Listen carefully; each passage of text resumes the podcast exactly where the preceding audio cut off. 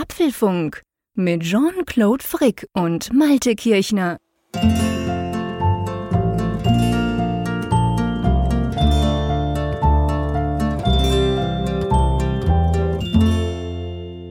Herzlich willkommen zu Folge 305 des Apfelfunk Podcasts, aufgenommen am Mittwoch, 8. Dezember 2021. Meine Güte, das Jahr neigt sich bereits dem Ende zu, Silvester naht und in Deutschland ist es einmal mehr so, dass ein Böllerverbot ausgesprochen wurde an Silvester. Aber ich habe eine gute Nachricht für euch im Gepäck den größten Böller, den größten Knaller Europas, den dürfen wir weiterhin auch nach Deutschland importieren. Hallo, lieber Jean-Claude, wie geht es dir? Jetzt übertreibst du aber maßlos, mein Lieber. hallo, hallo. Ähm, ja, du, mir geht es bestens. Bei uns wird ja nicht so geballert. Du weißt ja, wir haben dafür ja den 1. August. Da gab es noch kein Verbot ähm, ich weiß gar nicht. Es ist tatsächlich so, ich, ich sage jetzt mal all diese Deutschen, diese eingewanderten Deutschen bei uns. Bei uns wird inzwischen tatsächlich an Silvester auch, ist es auch lauter, als es früher der Fall war. Mhm. Aber ich glaube nicht, dass wir da ein Verbot, was, also wie wird denn das begründet? Ist das gefährlich bei Corona, wenn man rumballert? Ja, das hat vor allem damit zu tun, dass man halt befürchtet, dass die Menschen sich näher kommen dadurch und dass dann eben dann so. weitreichende Kontakte entstehen.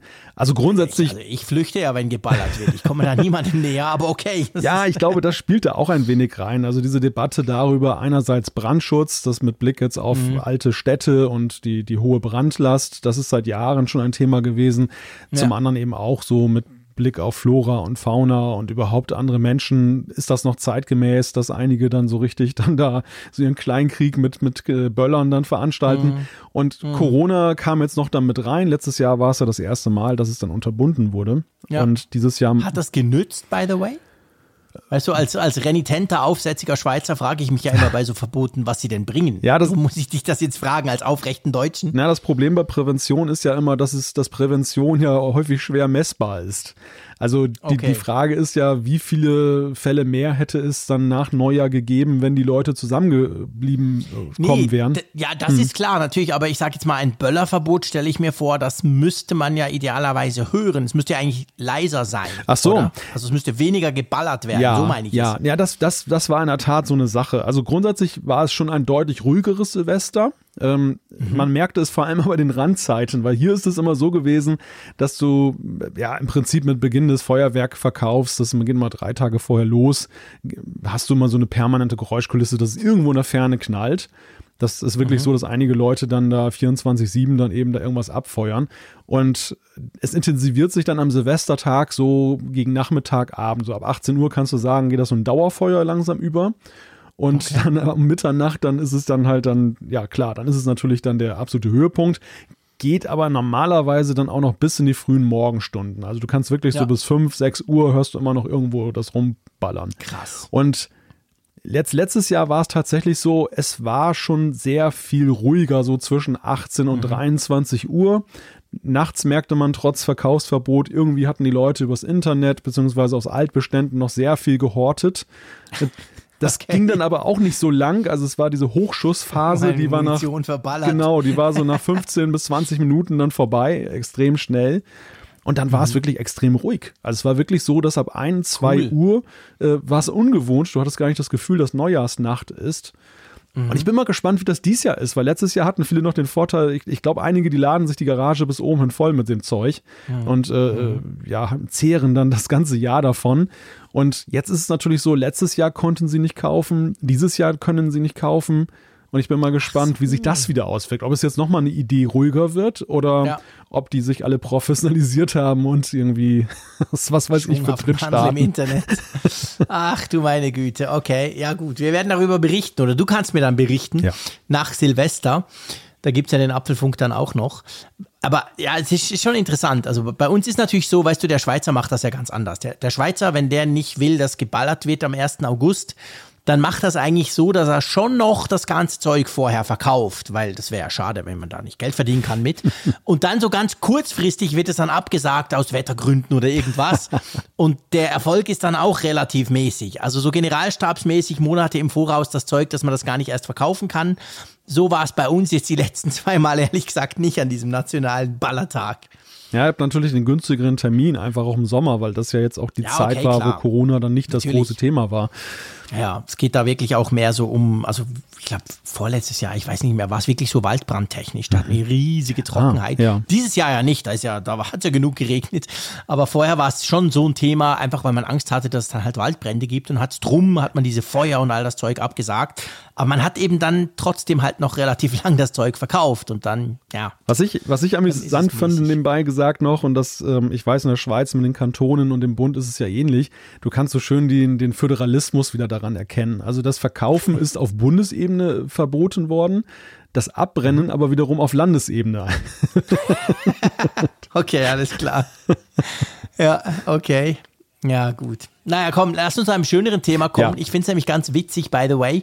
Ähm, eben, wir haben jetzt das, das böse C-Wort ja trotzdem schon zweimal ähm, in, in den Mund genommen.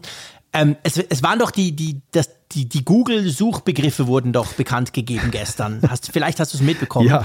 Und was mich riesig gefreut hat, ich, war, ich bin ja kein Sportfan, das wisst ihr alle da draußen, aber ich fand es schon noch cool, dass zumindest bei uns in der Schweiz hat Euro 2021 das ganze Corona-Zeug vom ersten Platz verdrängt. Und das fand ich eigentlich schön, dass es auch noch andere Dinge gibt, die man googelt als nur Corona. Ja, das stimmt. Also hierzulande war es tatsächlich sogar an Platz 3 das böse C-Wort. Äh, ah, siehst du? Die Deutschen haben sich dann neben der EM Was auch war noch. Denn eins? Ja, an, der, an Platz 1 auch die EM. Aber auch, die, okay. die, Deutschen haben sich dann auch noch für die Bundestagswahl mehr interessiert ah, als für das C-Wort. Okay. Sehr schön. Ja. Super. Ah, siehst du, das ist doch immerhin mal was. So halb normales Leben, sage ich mal. Ein bisschen, genau. Genau, aber auf jeden Fall. Dir geht's gut, alles fit, Wetter gut, Winter? Oder ja, habt ihr auch mal Sonne gesehen noch? Also es ist jetzt so die, die Phase des Jahres, wo man besonders stark sein muss. Ne? Es ist sehr wenig Licht generell ja da. Ja. Manchmal ist das Licht auch noch da nur grau. und und mhm. äh, obendrein ist es jetzt auch noch schweinekalt, also wirklich kalt. Es ist so kalt, kalter Wind dann auch noch und nasskalt. Und naja, es könnte, ja, bei uns ganz könnte besser sein. Ich bin froh, habe ich in meinem neuen Dach da oder in meinem neuen Büro unterm Dach habe ich tausende Lumen. Ich habe ganz tolle Lampen installieren lassen. Und jetzt ist es wirklich taghell, selbst jetzt noch am Abend, wo wir das aufzeichnen. Und das hilft mir schon so ein bisschen durch diese, diese, dieses Tal der Tränen November, Dezember zu kommen, wo es bei uns eben auch, ich meine, ja, vielleicht nicht ganz so dunkel wie bei euch, ich weiß nicht, aber es ist einfach viel zu dunkel. Es gibt viel zu wenig Licht, muss man ganz klar sagen. Ich freue mich dann, wenn die Sonne mal wieder ein bisschen länger scheint oder überhaupt, wenn es mal wieder länger hell ist. Aber ja, du, hey, aber wir, wir werden unterstützt. Ja. Wir haben auch in dieser Folge jemanden, der uns unterstützt, und zwar Master School. Ähm, das ist, wenn wir cleverer werden wollen, oder? ja, das ist zunächst mal ein neuer Sponsor wieder für den Apfelfunk, was uns sehr freut. Genau. Und Master School macht ein ganz interessantes Produkt beziehungsweise eine ganz besondere Leistung. Und zwar handelt es sich um ein globales Netzwerk von erfolgsbasierten Schulen, die von Branchenleadern geleitet werden und sie investieren mhm. in ihre Studenten. Also normalerweise ist es ja mhm. so, du gehst in eine Universität oder in eine Schule und also gerade wenn es so eine Fachschule ist und bezahlst etwas. Und dort ja. ist es dann so, es gibt keine Studiengebühren, sondern die investieren in dich. Also sie wollen letzten Endes dich zum Erfolg führen und am Ende wenn du dann einen Job findest, der mehr als 30.000 Euro pro Jahr einbringt, mhm. dann erst äh, dann. Dann musst du eigentlich erst die Studiengebühren quasi ähm, zurückzahlen, logischerweise. Aber das Risiko sozusagen liegt dann eben bei ihnen mal im ersten Schritt, weil du dich weiterbildest. Ja, und was kann man da werden? Man kann, man kann Datenanalyst werden, Webentwickler, letztendlich ganz viele Traumjobs im Tech-Bereich, die dort ähm, geschult werden. Und ein neuer Master School-Studiengang startet jetzt dann schon im Dezember. Das Ganze hat aber einen kleinen Haken, Malte. Wir zwei sollten uns nicht bewerben. Warum nicht? Naja, also auf der einen Seite, wahrscheinlich wären wir nicht gut genug, ja. oder ich auf jeden Fall, aber vor allem, sie nehmen nur 50 ähm, Studierende ja. oder Studenten, weil sie einfach sagen, sie wollen die Besten der Besten haben und die eben auch topmäßig ausbilden. Das heißt also natürlich, es ist relativ ähm, begehrt, da einen dieser Studienplätze zu bekommen. Darum würde ich sagen, wir bleiben weiterhin beim Apfelfunk. Aber wenn ihr das mal anschauen wollt, wenn euch das mal interessiert, dann geht doch mal auf demasterschool.com slash funk Das Ganze natürlich auch in den Show Notes, ihr wisst es ja. Und da könnt ihr mal schauen, was es da so für Angebote gibt und könntet euch zum Beispiel für diesen neuen Studiengang mal bewerben. Ja, und das Tolle ist, gerade in diesen Zeiten werden das böse C-Wort, es ist zu 100 Prozent online, also keine Präsenz, ja. es ist als äh, ein Fernstudium. Alles wird auch aufgezeichnet, das heißt, man hat eine flexible Zeiteinteilung mhm. und man kann das Ganze auch berufsbegleitend machen. Also es ist nicht nur etwas für euch, wenn ihr jetzt dann noch gar keinen Beruf habt und einen erlernen wollt, mhm. sondern eben auch im vorhandenen Beruf, dann müsst ihr nur mindestens 25 Stunden pro Woche investieren können in dieses Fernstudium. Ja. Ganz genau. Fast zu viel wie der Apfelfunk. Hey, also vielen Dank an Master School, dass ihr uns da unterstützt. Das freut uns sehr. Und vielleicht wäre das für den einen oder anderen von euch etwas. Schaut mal in die Show Notes, da findet ihr alle Informationen. Auch noch äh, das Onboarding-Kit, was ihr da kriegen würdet, wenn ihr da aufgenommen werdet und so weiter, findet ihr in den Show Notes. Vielen Dank. Ja, es gibt, es gibt ja sogar AirPods, muss man noch eben sagen. Ne? AirPods 3. Ja, es gibt AirPods ja. und es gibt auch Kameras dazu. Also da brauchst du natürlich eine coole Logitech Brio 4K Webcam, die du natürlich brauchst, wenn du das Ganze dann eben ähm, online machen willst. Ja, auf jeden Fall interessant, definitiv. Wollen wir zu den Themen kommen? Genau. Was ist in unserem Onboarding-Kit drin? genau, also in unserem Onboarding-Kit. Wir fangen mal an ähm, das Jahr 2021 ja sozusagen zu Ende. Drum werfen wir einen großen Blick aufs Jahr 2022. Und da fangen wir mal an. Es geht um neu gestaltete iPads, es geht um High-End iMacs und um Mac Pros. Da gibt es die neuesten Gerüchte, die wir mal klären müssen. Ja, und es geht gleich weiter mit einer Vorschau auf 2022. Normalerweise ja immer unser Thema am Ende des Jahres. Wird es wahrscheinlich auch sowieso noch sein, aber es ist tatsächlich so, und das ist der aktuelle Anlass, es kommt gerade sehr viel raus wieder aus dem Bereich der mhm. Leute, die dann eben schon ein bisschen mehr wissen. Und das ist auch unser zweites Thema. Drei neue Apple Watches und neue AirPods Pro. Ganz genau. Dann müssen wir über WhatsApp sprechen. Ähm, das ist wirklich ein Muss. Äh, und zwar geht es darum, eine Funktion, die ich absolut lieben würde, auch bei jedem anderen Messenger. Ich gebe es zu, die finde ich geil. Was es genau ist, das klären wir dann nachher. Ja, geil findet man wahrscheinlich auch als Käufer gebrauchter iPhones eine neue Funktion, die in iOS 15.2 steckt, und zwar die, eine sogenannte Reparaturhistorie. Dann haben wir unsere Apfelstücke mit ein paar kleineren Themen, Umfrage der Woche und ich denke, ich verspreche nicht zu viel. Wir haben ganz viel Zeit für Feedback. Da liegen einige spannende Informationen von euch und auch Fragen, die wir dann klären wollen. So, lass uns mal anfangen mit der Vorschau. Es ist ja eigentlich ein Doppelpack, sage ich mal, eine Doppelvorschau, wenn man so will. Aber wir fangen jetzt mal an mit den ähm, iPads und den Macs. Was genau wird da erwartet, bevor wir dann drüber sprechen, warum das jetzt gerade alles so hervorpoppt? Ja, es wird unter anderem erwartet ein neues iPad Pro mit einem veränderten Design. Und zwar ein Design, das dann mhm. äh, kabelloses Laden unterstützt. Äh, ka kabelloses Laden? Okay. ein Traum Soll mit wahr. ja, genau, ein Traum mit wahr für mich, genau. Also ich, ich höre gerade, wie der, wie der Zeier in St. Gallen vor Schreck vom Stuhl fällt.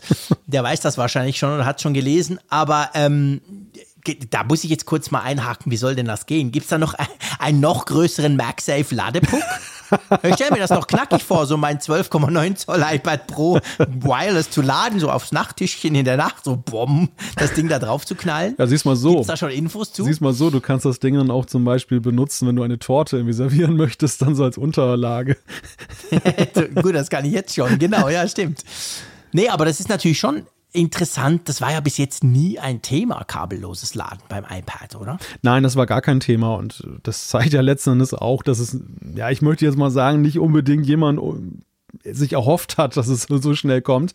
Aber es deutet für mich so ein bisschen darauf hin, was wir ja schon seit Jahren diskutieren, dass Apple diesem Traum der kabellosen Zukunft dann vielleicht doch jetzt Gestalt verleihen möchte. Und dann mhm. wäre es eben so, dass sie so ähnlich wie beim Lightning-Standard dann halt nicht nur jetzt in der Kategorie iPhone und andere kleine Gerä kleinere Geräte denken, sondern dass sie tatsächlich mhm. sagen, ähm, wir wollen, wie das damals bei Lightning war, eben wirklich einen übergreifenden Standard schaffen, dass man eben einen ja. Ladepuck nimmt. Und ich nehme an, es wird MagSafe in der derzeitigen Größe sein. Nur die. Ja, wahrscheinlich schon. Ja. Das würde ja gehen. Also ich stelle mir eben, ich, ich denke, beim, beim iPad macht wahrscheinlich MagSafe fast am meisten Sinn. Einfach aus der Überlegung raus, wenn du nicht so genau, ihr kennt das alles vom, vom iPhone oder von anderen Wireless Charging Devices, man muss ja schon ein bisschen wissen, wo man es hinlegt. Und legt man es falsch hin, dann lädt es nicht oder es lädt nur ein bisschen oder es wird nur warm oder so. Haben wir alles schon diskutiert. Und beim iPad stelle ich es mir natürlich genau aus diesem Grund schwierig vor wenn du da nicht weißt, wo das Ding ist, und Apple wird ja kaum irgendwelche Zeichen hinten anbringen, dass du weißt, wo, dann ist es eben saumäßig praktisch, wenn du durch dieses MagSafe, durch diese magnetische Arretierung quasi das Ding dann automatisch hast. Also würde mich nicht wundern, wenn das auf einer normalen G-Platte dann nur ganz schlecht oder sogar gar nicht funktioniert, aber auf MagSafe dann eben perfekt, oder? Also so hinterm Apple-Logo, zack. Also ich könnte mir tatsächlich vorstellen, dass sie da anders als beim iPhone auch gar nicht unbedingt Ski unterstützen, sondern dass sie wirklich ja. sagen, ja. A, wegen der Nutzbarkeit, also du hast es gerade gesagt, dieses Arretieren mit den Magneten, das ist wunderbar dafür geeignet. Du, du musst ja einfach nur das Gerät darüber halten, das schnappt irgendwie dran. Zum anderen ist es mhm. ja eben auch so, ähm, die, diese MagSafe-Geschichte hat ja auch eine höhere, eine, ein höheres Ladevermögen, eine höhere ja, genau. einen, einen höheren ja, Wert. Genau. Du kriegst mehr Strom drüber. Genau, und das wäre natürlich dann ja auch dann eben dann geeignet, während bei Ski mit, mit seinen mitunter sehr lahmen Ladern wahrscheinlich, wir kennen das ja alle schon von den Ladekabeln, die du fürs iPad ja auch hast, ähm, dass wenn du dann den nicht, den, nicht den richtigen Puck benutzt, sondern zum Beispiel einen, einen iPhone-Lader, dass du das dann mhm. anschließt und er dann aber sagt, lädt nicht. Also das, äh, ja. man, da muss man auch genau. die entsprechende Leistung hinterlegen, damit dann tatsächlich das Gerät auch aufgeladen wird das ist auch ein Grund, warum ich so, also warum ich halt wirklich auch Fan von USB-C bin, gerade im Bereich Laden, weißt du? Wenn du da halt, ich, ich, ich brauche eigentlich inzwischen für alle USB-C-Geräte, brauche ich mein MacBook Pro Netzteil. Das, Im Moment habe ich ja das MacBook Pro 14 Zoll im Test und das hat so ein 100 Watt Netzteil dabei. Und das Coole ist ja, das kannst du ja nutzen, das kann ich für meine Android-Smartphones brauchen oder eben für all meine iPads und es geht dann relativ schnell aber du musst dir keine Sorgen machen, ist es das Richtige oder das Falsche. Und tatsächlich beim iPhone, ich weiß nicht, wie es dir geht, mir passiert das immer wieder. Ich habe noch so ein paar alte, weißt du, so Multi, weißt du, so, so Dinger so mit irgendwie fünf, sechs USB-Ports, die alle so ein bisschen laden, mit Betonung auf bisschen. Und wenn ich dann nicht gucke, ich nehme mein iPhone, ich stecke das da ein am Mittagessen, ich gucke nach dem Mittagessen drauf, sind irgendwie zweieinhalb Prozent zusätzlich dazugekommen. Ich denke so, oh, was ist denn da los? Mhm. Also es lädt halt manchmal schon saumäßig langsam, oder? Ja. Oder ist das wieder der Speedy Frick? Nein, da, da gebe ich dir recht. Das, das, das habe ich auch schon gemerkt. Dass, ähm, und das, das ist auch manchmal ein bisschen frustrierend, weil am Anfang war ja, es ja so, man ist es ja, man ist es ja gewöhnt, seitdem es eben die standardisierten Kabel gibt mit USB, dass du dir eigentlich keinen Gedanken darüber machen musst, was am Ende ja. da am Stecker ist. Das, es lädt halt irgendwie genau. natürlich mal mit Nuancen, der eine schneller, der andere weniger schnell. Aber über die Jahre hat sich das eben dahingehend entwickelt, dass die Geräte so eben leistungshungrig geworden sind oder stromhungrig geworden sind, dass es eben nicht mehr egal ist, was für ein USB-Kabel mhm. da dran hängt. Also das mhm. Kabel schon, aber nicht eben das, das Teil, mhm. was dann da in die Steckdose reingeht. Und das genau. führt am Ende halt dann dazu, dass du mitunter auch das frustrierende Erlebnis haben kannst, dass du es anschließt, es lädt gar nicht oder es lädt wirklich so, dass also ich habe das schon mal gehabt, ein iPad, du benutzt es und während du es benutzt, ähm, verliert es Leistung und es lädt nur, wenn du es ausschaltest, wirklich den Bildschirm. Ja, ja, ganz genau. Also das ist, das ist ein Punkt. Also auf jeden Fall spannend. Es gibt wohl aktualisierte iPad Pros. Die, das iPad Air soll wohl auch aktualisiert werden. Aber dann, ähm, ich sag's jetzt mal ganz despektierlich, damit mir der Zeier dann wieder eine böse SMS schickt. Es gibt aber auch richtige Computer, oder? Nächstes Jahr. Ja, der Zeier ist ja gerade auf dem Mac-Trip. Ich glaube, der ist sogar ja, auf genau, unserer Seite. gerade, wie cool das war, was wir seit Jahren sagen. es ist jetzt langweilig, ihn zu ärgern mit dieser Sache. ja, stimmt. Das muss ich noch kurz ausnutzen und dann hat sich dann, wenn er selber nur noch auf dem Mac arbeitet, muss ich ihn ja nicht mehr damit triezen. Nee, aber es gibt auch noch Macs, oder? Ja, es gibt auch noch Macs. Es werden Macs erwartet. Und ja, und diese Erwartungen sind für mich auch deutlich erwartbarer gewesen als jetzt das neue iPad Pro, was dann da jetzt spekuliert mhm. wird. Ja. Denn es ist äh, einerseits der iMac, der größere der beiden iMacs, mhm. bei dem auch erwartet wird, dass er eben nicht so ein klassisches Consumer-Modell sein wird, sondern eher schon so mhm. in den Fußstapfen so sein wird, eben des, des iMac Pro, den wir ja hatten, ja. den du hast und der, der genau. ja eingestellt wurde. Und äh, es ist natürlich ganz klar, am Ende der Kette steht der Mac Pro sozusagen als Veredelung der ganzen mhm. Transformation zu eigenen Prozessoren. Gell, wenn ich richtig rechne, ist es so, es müsste nächstes Jahr eigentlich, also nächstes Jahr muss Apple, zwar Ende Jahr, aber diese Transition, die sie sich selber gegeben haben, zwei Jahre oder zweieinhalb Jahre, die läuft quasi, jetzt haben sie noch ein Jahr Zeit, dann müsste die, das ganze Line-up umgestellt sein, oder? Ja, so, ich, ich würde es nicht ganz so eng sehen. Also für mich ist es letztendlich so, wenn Apple es hinkriegt, bis Ende des Jahres Produkte anzukündigen, dann haben sie ihr Soll erfüllt. Ja, wenn der, okay, wenn der, fair enough, wenn der Mac. Pro dann erst im März 2023 kommt, aber er wurde im Dezember oder November angekündigt, dann wäre es halt auch noch gut. Dann ist egal. Ja. Ja. Aber ja, das, aber das ist, ist wirklich so, dieser Zeitrahmen, den sie sich selber gesteckt haben und bislang haben sie auch nicht gesagt, dass sie davon abweichen, trotz eben der ganzen Lieferschwierigkeiten der globalen. Mhm. Aber da haben sie ja eben erkennen lassen, das Ding ziehen sie weiter durch. Ja, genau. Ja, da freue ich mich drauf, definitiv. Also das sind ja alles super spannende Geräte. Und da werden wir mal schauen. Also ich glaube ich glaube auch, es gibt nächstes Jahr noch mal so ein richtig. Ich meine, es war ja, es war ja auch dieses Jahr super spannend. Wir werden dann sicher so rund um, um Silvester rum dann so ein bisschen eine Rückblickfolge mit unseren persönlichen Highlights bringen. Aber es ist ja viel gegangen, auch im Mac-Bereich, gerade jetzt mit dem MacBook Pros. Aber nächstes Jahr, also ja, ich freue mich halt schon auf diesen High-End iMac. Den würde ich gerne mal ausprobieren und gucken, ob das was wäre. Ja, ich glaube, dass beim, beim äh, High-End iMac ist es so, dass gar nicht mal so der Prozessor mehr das Spannende sein wird, aber das haben wir ja auch schon mal erlebt, dass ähm, mhm. der Prozessor am Anfang so das Highlight ist. Das war jetzt dieses Jahr so M1 Pro und M1 Max mhm. und dass dann aber so die Rahmenbedingungen total spannend sein werden. Also ich, ich interessiere mich vor allem für die Frage eben, wie viel Zoll, ähm, was ist da für ein Monitor drin, was hat er noch für Finessen, von denen wir vielleicht noch gar nicht ahnen, dass Apple sie einbaut. Das, das wird wirklich extrem spannend, weil ich denke mal, das ist das lange erwartete Redesign auch des, des iMacs. Absolut. Also ich meine, klar, wir sehen natürlich so ein bisschen, in welche Richtung es gehen könnte. Wir hatten den 24 Zoll iMac ja dieses Jahr, der ja wirklich ganz neu aussieht, viel weniger Rand hat und so. Aber ich bin, ich bin ganz bei dir. Also ich finde gerade den Bildschirm, du weißt, ich bin natürlich ein Display-Nerd, finde ich eigentlich am interessantesten. Also kommt da quasi so ein, ein, ein XDR-Display, also XDR, dieses Mega-Display, kommt da sowas rein? So ähnlich haben wir es ja jetzt in den MacBook Pros. Das wird ja auch so beworben, was die Helligkeit anbelangt, die Technologie und sowas ähnliches muss man ja eigentlich auch erwarten, wenn es eben um so ein High-End iMac geht. Also da bin ich sehr, sehr gespannt drauf. Natürlich auch aufs Design, natürlich klar. Also mal, mal gucken, wie das dann aussieht. In groß quasi. Ähm, ja, das, das wird auf jeden Fall spannend. Ich, ich, bin, ich bin sehr gespannt drauf. Gell, diese aktuellen Gerüchte, da ist im Moment die, die, halten sich noch zurück, wann die Sachen vorgestellt werden könnten, oder?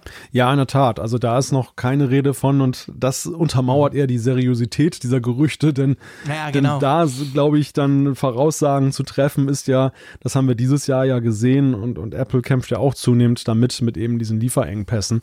Da, das ist dann, wäre halt unseriös und ähm, ja. Interessant ist ja auch noch in dem Zusammenhang, dass sich ja auch diese neuen Gerüchte aus verschiedenen recht vertrauenswürdigen Quellen wiederum speisen. Also jetzt diese mhm. Mac-Gerüchte, die kamen jetzt ja vor allem erstmal von Mark Gurman, der bei Bloomberg arbeitet und ja, ja. einen relativ hohen Track Record hat, dann was solche Sachen angeht. Und ähm, flankiert wurde das aus der Zuliefererkette von Ming Chi Kuo, auch ein nicht unbekannter mhm. Name in diesem Podcast. Mhm. Also das, das äh, verleiht dem Ganzen natürlich auch dann schon eine, eine gewisse Tiefe. Ja, vor allem auch, es kommt dann quasi von zwei Seiten. Wir, wir haben es ja auch schon gesagt, der Mark Gurman ist sehr gut vernetzt bei Apple selber in Kalifornien, quasi im, im Hauptquartier, wenn man so will. Der Minchi Quo schaut eher auf die Zuliefererkette in Asien, auf die ganzen Fabriken, die jetzt wahrscheinlich auch schon bereits erste Aufträge bekommen haben. Und wenn man dann von zwei Seiten ähnlich lautende, teilweise sogar sich absolut deckende Informationen kriegt, dann denke ich, kann man schon sagen, da ist was dran. Das ist jetzt nicht einfach irgendeiner, der mal irgendeinen Luftballon steigen lässt und sagt, hey, die neue Super XY-Brille kommt im Juli, sondern das sind schon, denke ich, ähm, ja, Informationen, auf die man bauen kann, oder? Ja, zumindest dann eben deutlich seriöser als dann manches, was dann da so kolportiert wird. Ja. Genau. Wollen wir zum zweiten Teil kommen? Also wir ja. haben ja einen, einen zweiten kleinen Vorschauteil und ich glaube, Klein ist vielleicht der richtige Ausdruck. Da geht es jetzt um kleinere Hardware, oder? Genau, deshalb auch zwei Teile. Das erste war wirklich so die großen Kartons, die man ins Haus schleppt. Jetzt geht es um die kleinen Sachen, die Apple ja auch verkauft, aber klein, aber oho, denn es geht um die Apple Watch, was da passiert im nächsten Jahr und es geht um die AirPods Pro, bei denen wir ja schon mhm. sehnsüchtig erwarten, dass sie jetzt auch eine Fortschreibung erfahren.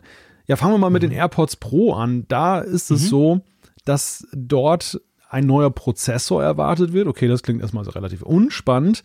Aber dieser Prozessor ist auch nötig, weil etwas ganz Neues drinsteckt, nämlich eben ein Gesundheitssensor das erste Mal. Und zwar soll die Körpertemperatur mhm. gemessen werden. Hm. Okay. Freust du dich ähm, darauf? ähm, das ist mir relativ wurscht. Ich finde aber, ich, ich erkläre gleich warum, ich finde die Idee, einen Body-Temperatur oder eben Körpertemperatursensor einzubauen, clever. Ich finde das interessant, ich finde das spannend. Ich wüsste das auch gern. Ich würde gern so einen kleinen Chart sehen über meine Hitzewallungen oder was auch immer.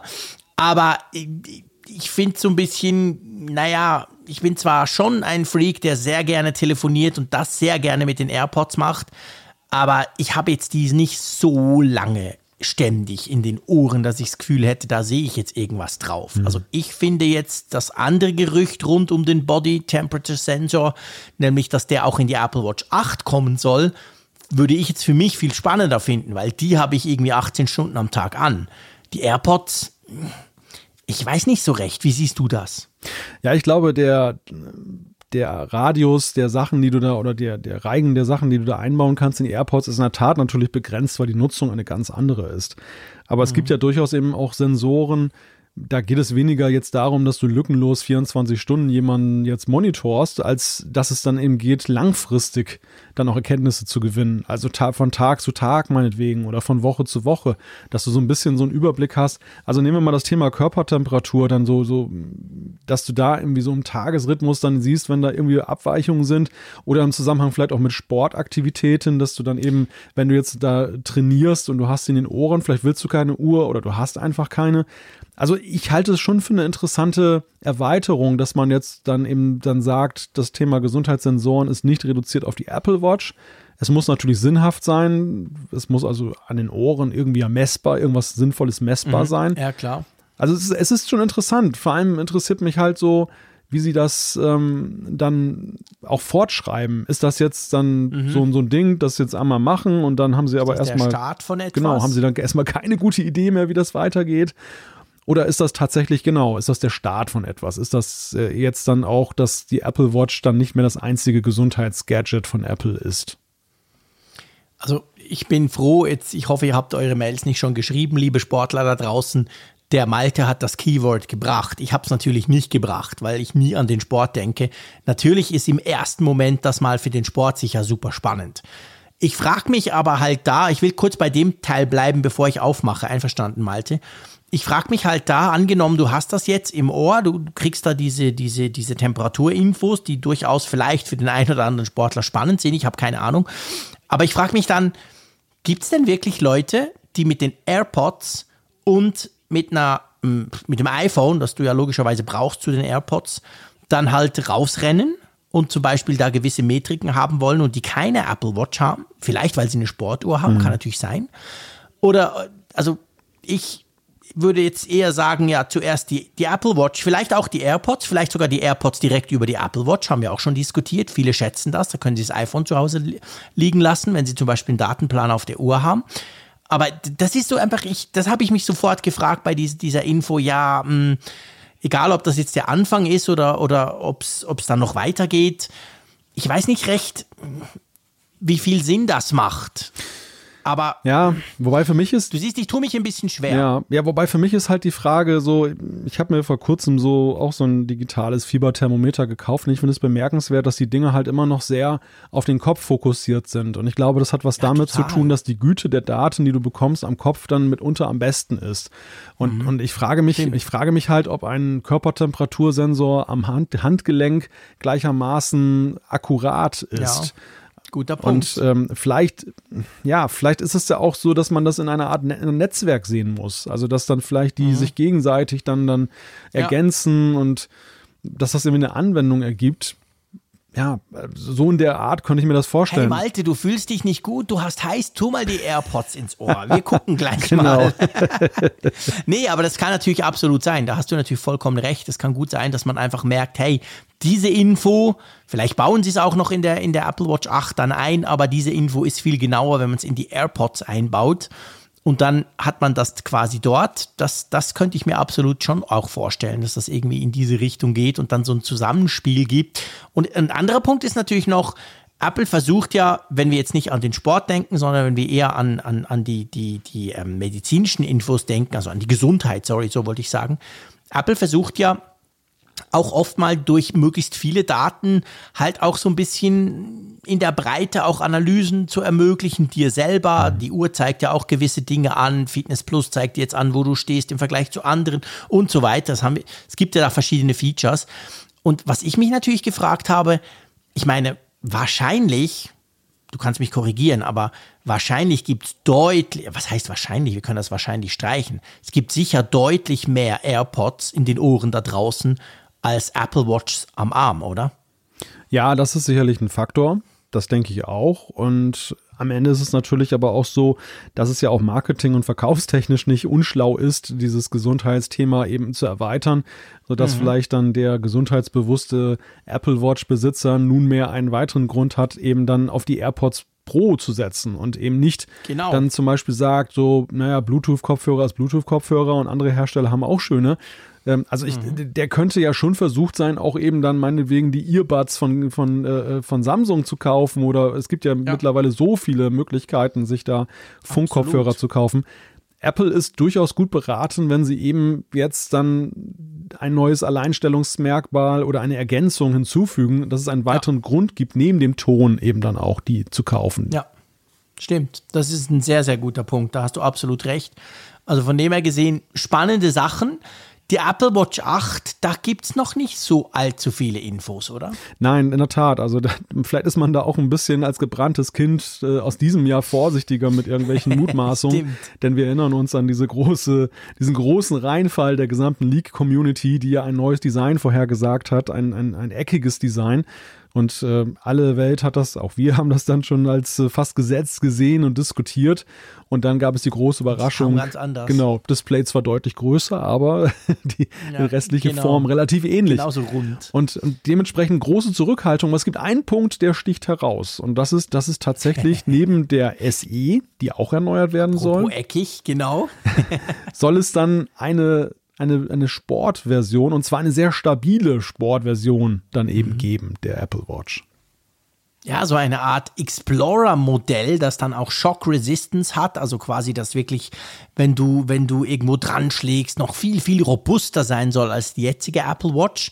Wohl vor allem für, für, für Extremsportathleten, also natürlich auch Fahrradfahrer, aber auch, auch Bergsteiger oder so, die da irgendeine Wand hochrennen. Ähm, das das finde ich schon noch interessant. Ich meine, weißt du, vielleicht am Schluss, und das, das wäre ja auch, haben wir auch alles schon erlebt, wenn jetzt wirklich dann so eine Sport- oder Explorer Edition, wie sie Bloomberg nennt, sollte das nächstes Jahr rauskommen, dann kann es ja gut und gern sein, dass die ziemlich eckig ist. Sie sprechen so von der Casio G-Shock, erinnerst du dich? Mhm. Diese, das waren diese Casio-Uhren, die, oder was halt, ich glaube, die gibt es immer noch. Korrigiert mich da draußen. Aber ähm, diese Uhren, die sind ja auch sehr, sehr eckig, so ziemlich klobig auch zum Teil. Und vielleicht ist, stellt sich am Schluss raus, dass das mit diesem Eckigen niemals um die Apple Watch 7 oder die normale Apple Watch 8 ging, sondern dass das eben diese Explorer, diese, ich sage jetzt mal, Extremsport-Variante ist. Hm. Und die könnte durchaus dann eckig sein. Ja, das wäre das wäre in der Tat eine interessante Auflösung und vielleicht auch dann kommt dann auch die Frage auf, ob man diese neue Edition nicht schon längst für dieses Jahr geplant hat und man hat sie möglicherweise vielleicht. verschoben, weil eben das ganze produktionstechnisch etwas schwieriger war. Das würde einiges erklären, was da eben schiefgelaufen ist in diesen, diesen Vorankündigungen der, der Leaker.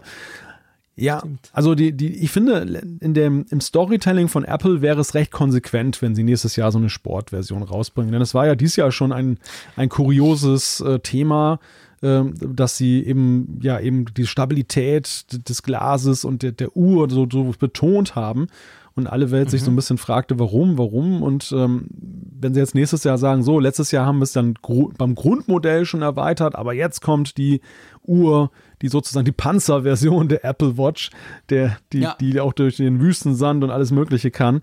Das wäre recht mhm. konsequent so in der Erzählweise.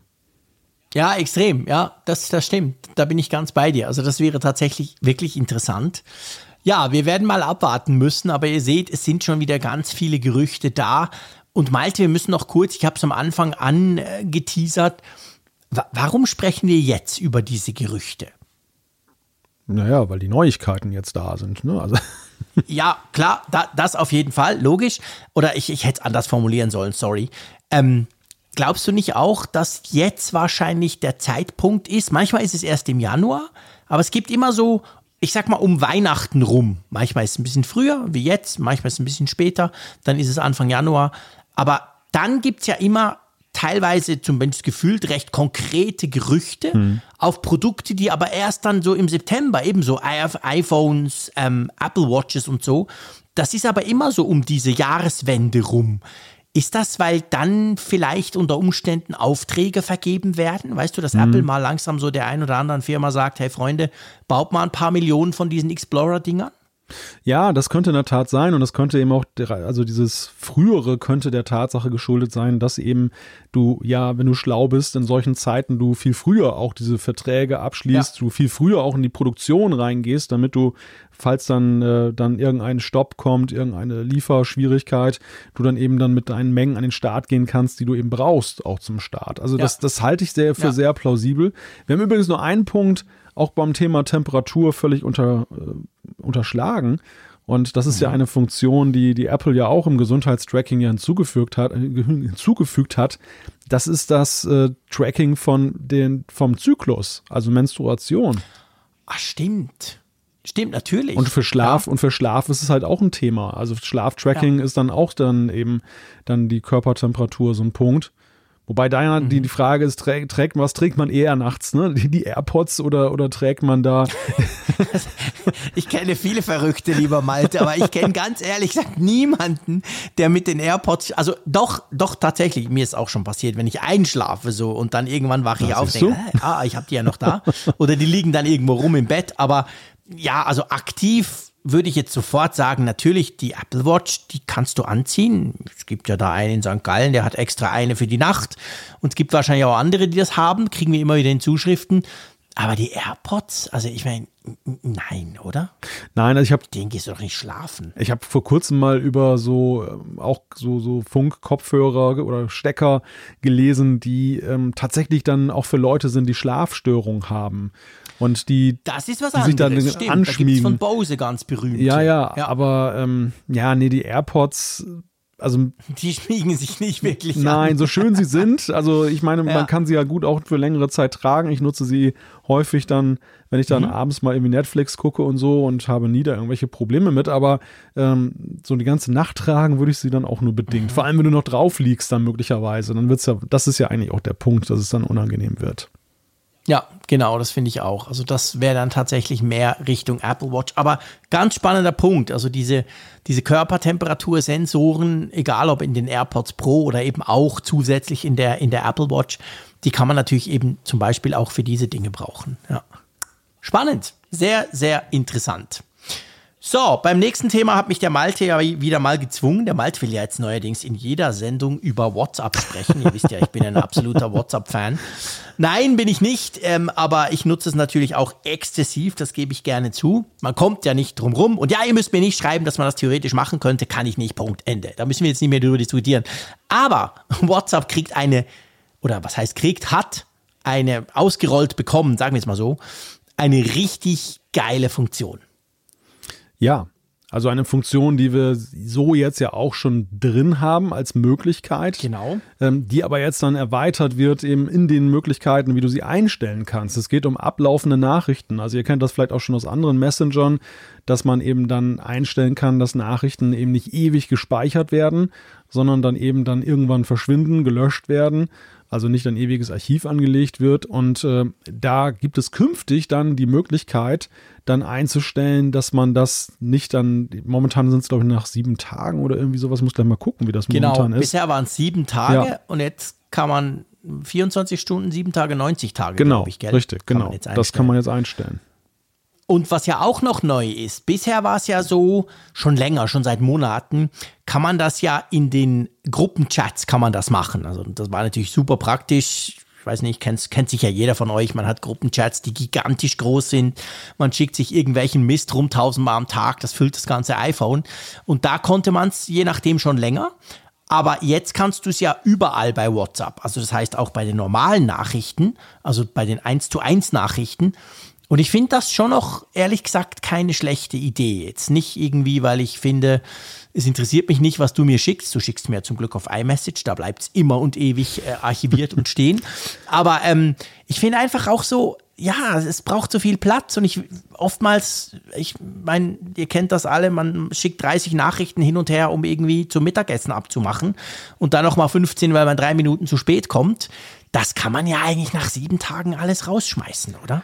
Ja, es ist am Ende ist es eine große Philosophiefrage. Also bei den Messengern war man ja recht schnell auf dem Trip, wie bei den E-Mails, dass das ja eigentlich ein Dokument für die Ewigkeit sein soll. Dass man also alle Chats, äh, die man jemals. E-Mail ist bei mir schon lange kein Dokument für die Ewigkeit mehr.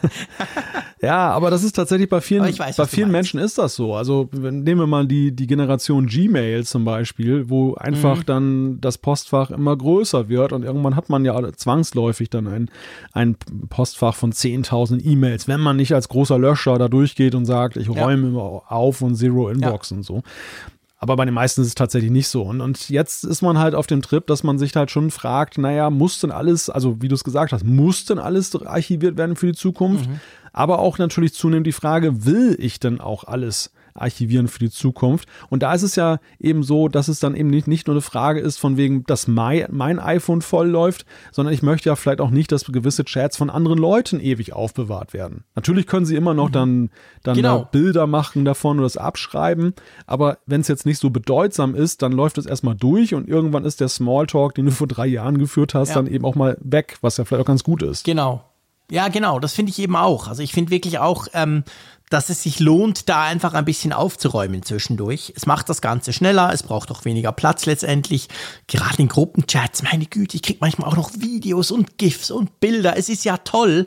Aber ja, ich guck's einmal an, ich guck's zweimal an, ich guck's aus Versehen morgen auch nochmal an. Aber, aber hey, danach, ja, killt das Zeug. Also ja. ich muss wirklich sagen, ich bin da vielleicht ein bisschen krass, auch bei den E-Mails. Also gerade so dieses ganze CC-Zeug ich lese das, ich memorisiere das idealerweise und danach lösche ich das. Punkt. Wenn es nicht irgendwie ein, Auf, hm. ein Auftrag ist für mich. Und ich finde beim Messenger noch viel krasser, obwohl natürlich, ich gebe dir recht, die, das ist fließend. Es gibt Leute, die mailen wie bei Messengern so hin und her und wieder hin und her und dann hast du so eine, eine gigantische quasi, ähm, hast du eine, eine Konversation. Und, aber ich finde schon beim Messenger, das ist irgendwie kurzweiliger. Ich weiß nicht, wie du das siehst. Ja. Das ist irgendwie, Jedenfalls bei mir ist es wirklich so hin und her und zack und zack und dann ist gut. Und ich bin ja auch so ein Typ, wenn ich dann irgendwann mal merke, hey, es hört nicht mehr auf, dann greife ich zum Hörer, salopp gesagt, und rufe eben an. Und dann ist auch wieder gut. Also drum, also ich stelle das bei mir bei WhatsApp sofort auf ja, vielleicht auf sieben Tage und dann wird das Zeug alles gelöscht. Geil. Ja, ich glaube, es hat aber auch was durchaus mit dem Aspekt digitaler Gesundheit zu tun, denn ja, es, stimmt auch wieder. Es ist ja so, dass wir zunehmend feststellen, dass eben so toll die Möglichkeiten sind, permanent zu kommunizieren und eben über neue Wege zu kommunizieren, dass es eben auch viele Kollateralschäden hat. Also angefangen ja. eben von bei Jugendlichen, die Spulling und, und äh, Mobbing und was da alles für Spielarten dann letzten Endes sind, über eben auch die Frage, und das ist, ich meine, man, man muss das immer auch mal in Kontext setzen, wie war Kommunikation vorher? Vorher war es ja so, ja. es gab sehr wenige Menschen, bei denen jeder Schriftverkehr dokumentiert wurde. In der Regel sind es halt Staatsoberhäupter, der US-Präsident zum Beispiel. Ja. Von dem wird wirklich jeder Brief, den er macht oder jeder Briefverkehr, Klar. der wird archiviert, weil es ja auch für die Geschichtsbücher von Interesse sein könnte, Logisch. das eben zu dokumentieren, was er da gemacht hat und welche Aussagen er getroffen hat. Aber gilt das für jedermann und jeder Frau? Ist das wirklich notwendig? Also ist Vergänglichkeit nicht am Ende auch in der digitalen Welt ein gewisser Wert? Wohl wissend, dass natürlich Leute alles archivieren können, was wir ihnen schicken. Aber es ist ja schon ein mhm. Unterschied, ob das per Default passiert oder, ja. oder ob es per Default jetzt erstmal vergänglich ist. Also ob es eine aktive Aktion braucht, um eben dann, dann zu sagen, okay, das könnte mich in fünf Jahren nochmal interessieren, dann will ich dem Frick nachweisen, ja. dass er damals schlechte Scherze gemacht hat und so. Also ich finde. Das kann man ja hören. Das haben wir alles auf Audio. ja. Kann jeder wieder runterladen. Wir, wir, beide sind ja gut dokumentiert, aber genau. der Otto-Normalnutzer ist eben da anders unterwegs. Und deshalb finde ich, ja. und wichtig ist auch bei diesem Feature, dass es ja tatsächlich nicht nur diese Option ist. Momentan musst du dich ja aktiv dafür entscheiden, in WhatsApp Vergänglichkeit einzuschalten. Ja. Hier ist es so, dass genau. du wirklich als Nutzer, es ist zwar eine Einstellung, die du erstmal treffen musst, aber du kannst eben sagen, das ist jetzt Default. Also immer wenn du einen neuen Chat ja. beginnst, dann wird es ab dem Moment dann eben dann so laufen. Genau. Und das finde ich eigentlich ganz gut. Ja, ich finde das großartig, absolut. Also ich habe das wirklich jetzt aktiviert bei mir und äh, gucke mal und ich bin ziemlich sicher, aber wie gesagt, das ist eine extrem persönliche Herangehensweise und auch eine persönliche äh, Interpretation, was man eben können sollte oder möchte oder wie man damit umgehen möchte. Aber ich glaube, ich komme damit ganz gut klar, wenn das Zeug nach sieben Tagen gelöscht wird, definitiv. Das fände ich, by the way, und ich, ihr wisst, ich lästere gerne und viel über WhatsApp, aber das fände ich jetzt zum Beispiel mal ein Feature, das würde so iMessage auch gut anstehen. Ja, gut, ich meine, es gibt auf der anderen Seite natürlich auch wieder eine Kehrseite der Medaille und das ist ja letzten Endes das so, wie es dann vielleicht dann vielen Menschen gut tut, wie ich es ja gerade beschrieben habe. Auf der anderen Seite natürlich auch die, das Problem ist dann der fehlenden Nachweisbarkeit, wenn zum Beispiel da irgendwelche illegalen Kontakte sind. Also wenn zum Beispiel jetzt dann nehmen wir mal an, jetzt irgend so jemand Kinder belästigt und so, dass, dass, äh, wenn der dann natürlich auf diese Weise das macht, ist es dann künftig für Strafverfolgungsbehörden dann überhaupt noch nachvollziehbar, wenn der jetzt von vornherein das Limit auf 24 Stunden setzt?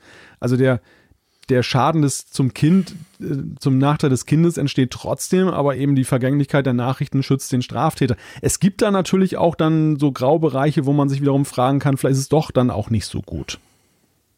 Ja, gut, äh, alles hat zwei Seiten. Logisch, natürlich, klar, absolut. Also das kann man natürlich auch wieder missbrauchen. Und da muss man halt hoffen, dass das Kind schnell einen Screenshot macht davon. Ja. Ähm, natürlich, absolut. Also ich, ich, ich sage ja nicht, das ist ein, ich sage nicht, das ist ein generelles Heilmittel für alles. Ich sage nur, für mich, für mein persönliches Management von diesen viel zu vielen Nachrichten, die ich ständig kriege, ist es gut. Aber dass man das auch negativ nutzen kann, ist leider auch klar. Ja, das ist halt so. Naja, und flankiert dazu, zu dem, was du sagtest, ich glaube einfach, es ist nicht zu verteufeln, sondern es ist eigentlich gut, aber wir müssen halt dann lernen, dass wenn wir eben etwas dokumentieren wollen, also etwas sichern wollen, dass wir dann künftig aktiver vorgehen müssen, schlichtweg. Also dass man dann ja. eben das immer im Hinterkopf hat, dass diese Nachrichten dann am Ende vergänglich sind. Und ähm, wenn man da noch was mit anfangen möchte, muss, dann, dann sollte man sie eben, dann sollte man wissen, wie es auch geht, zum Beispiel ein Bildschirmfoto zu machen und so, ja. dass man eben schnell Absolut. das absichern kann. Ja, ja, guter, guter Punkt, absolut, ja, natürlich. Also da, da muss man dann entsprechend vielleicht dran denken oder zumindest wissen, dass es das gibt. Aber ja, mal schauen. Also ihr dürft uns gerne schreiben. Ich finde das natürlich auch ein super spannendes Thema, wo man darüber diskutieren kann, gerade mit der Community, mit unserer Hörerschaft. Also schreibt uns doch, wie ihr damit umgeht. Fändet ihr das cool? So, ah ja, da räumt einer für mich auf. Oder sagt ihr, hey, kann ich selber, ich kann ja selber Zeug löschen.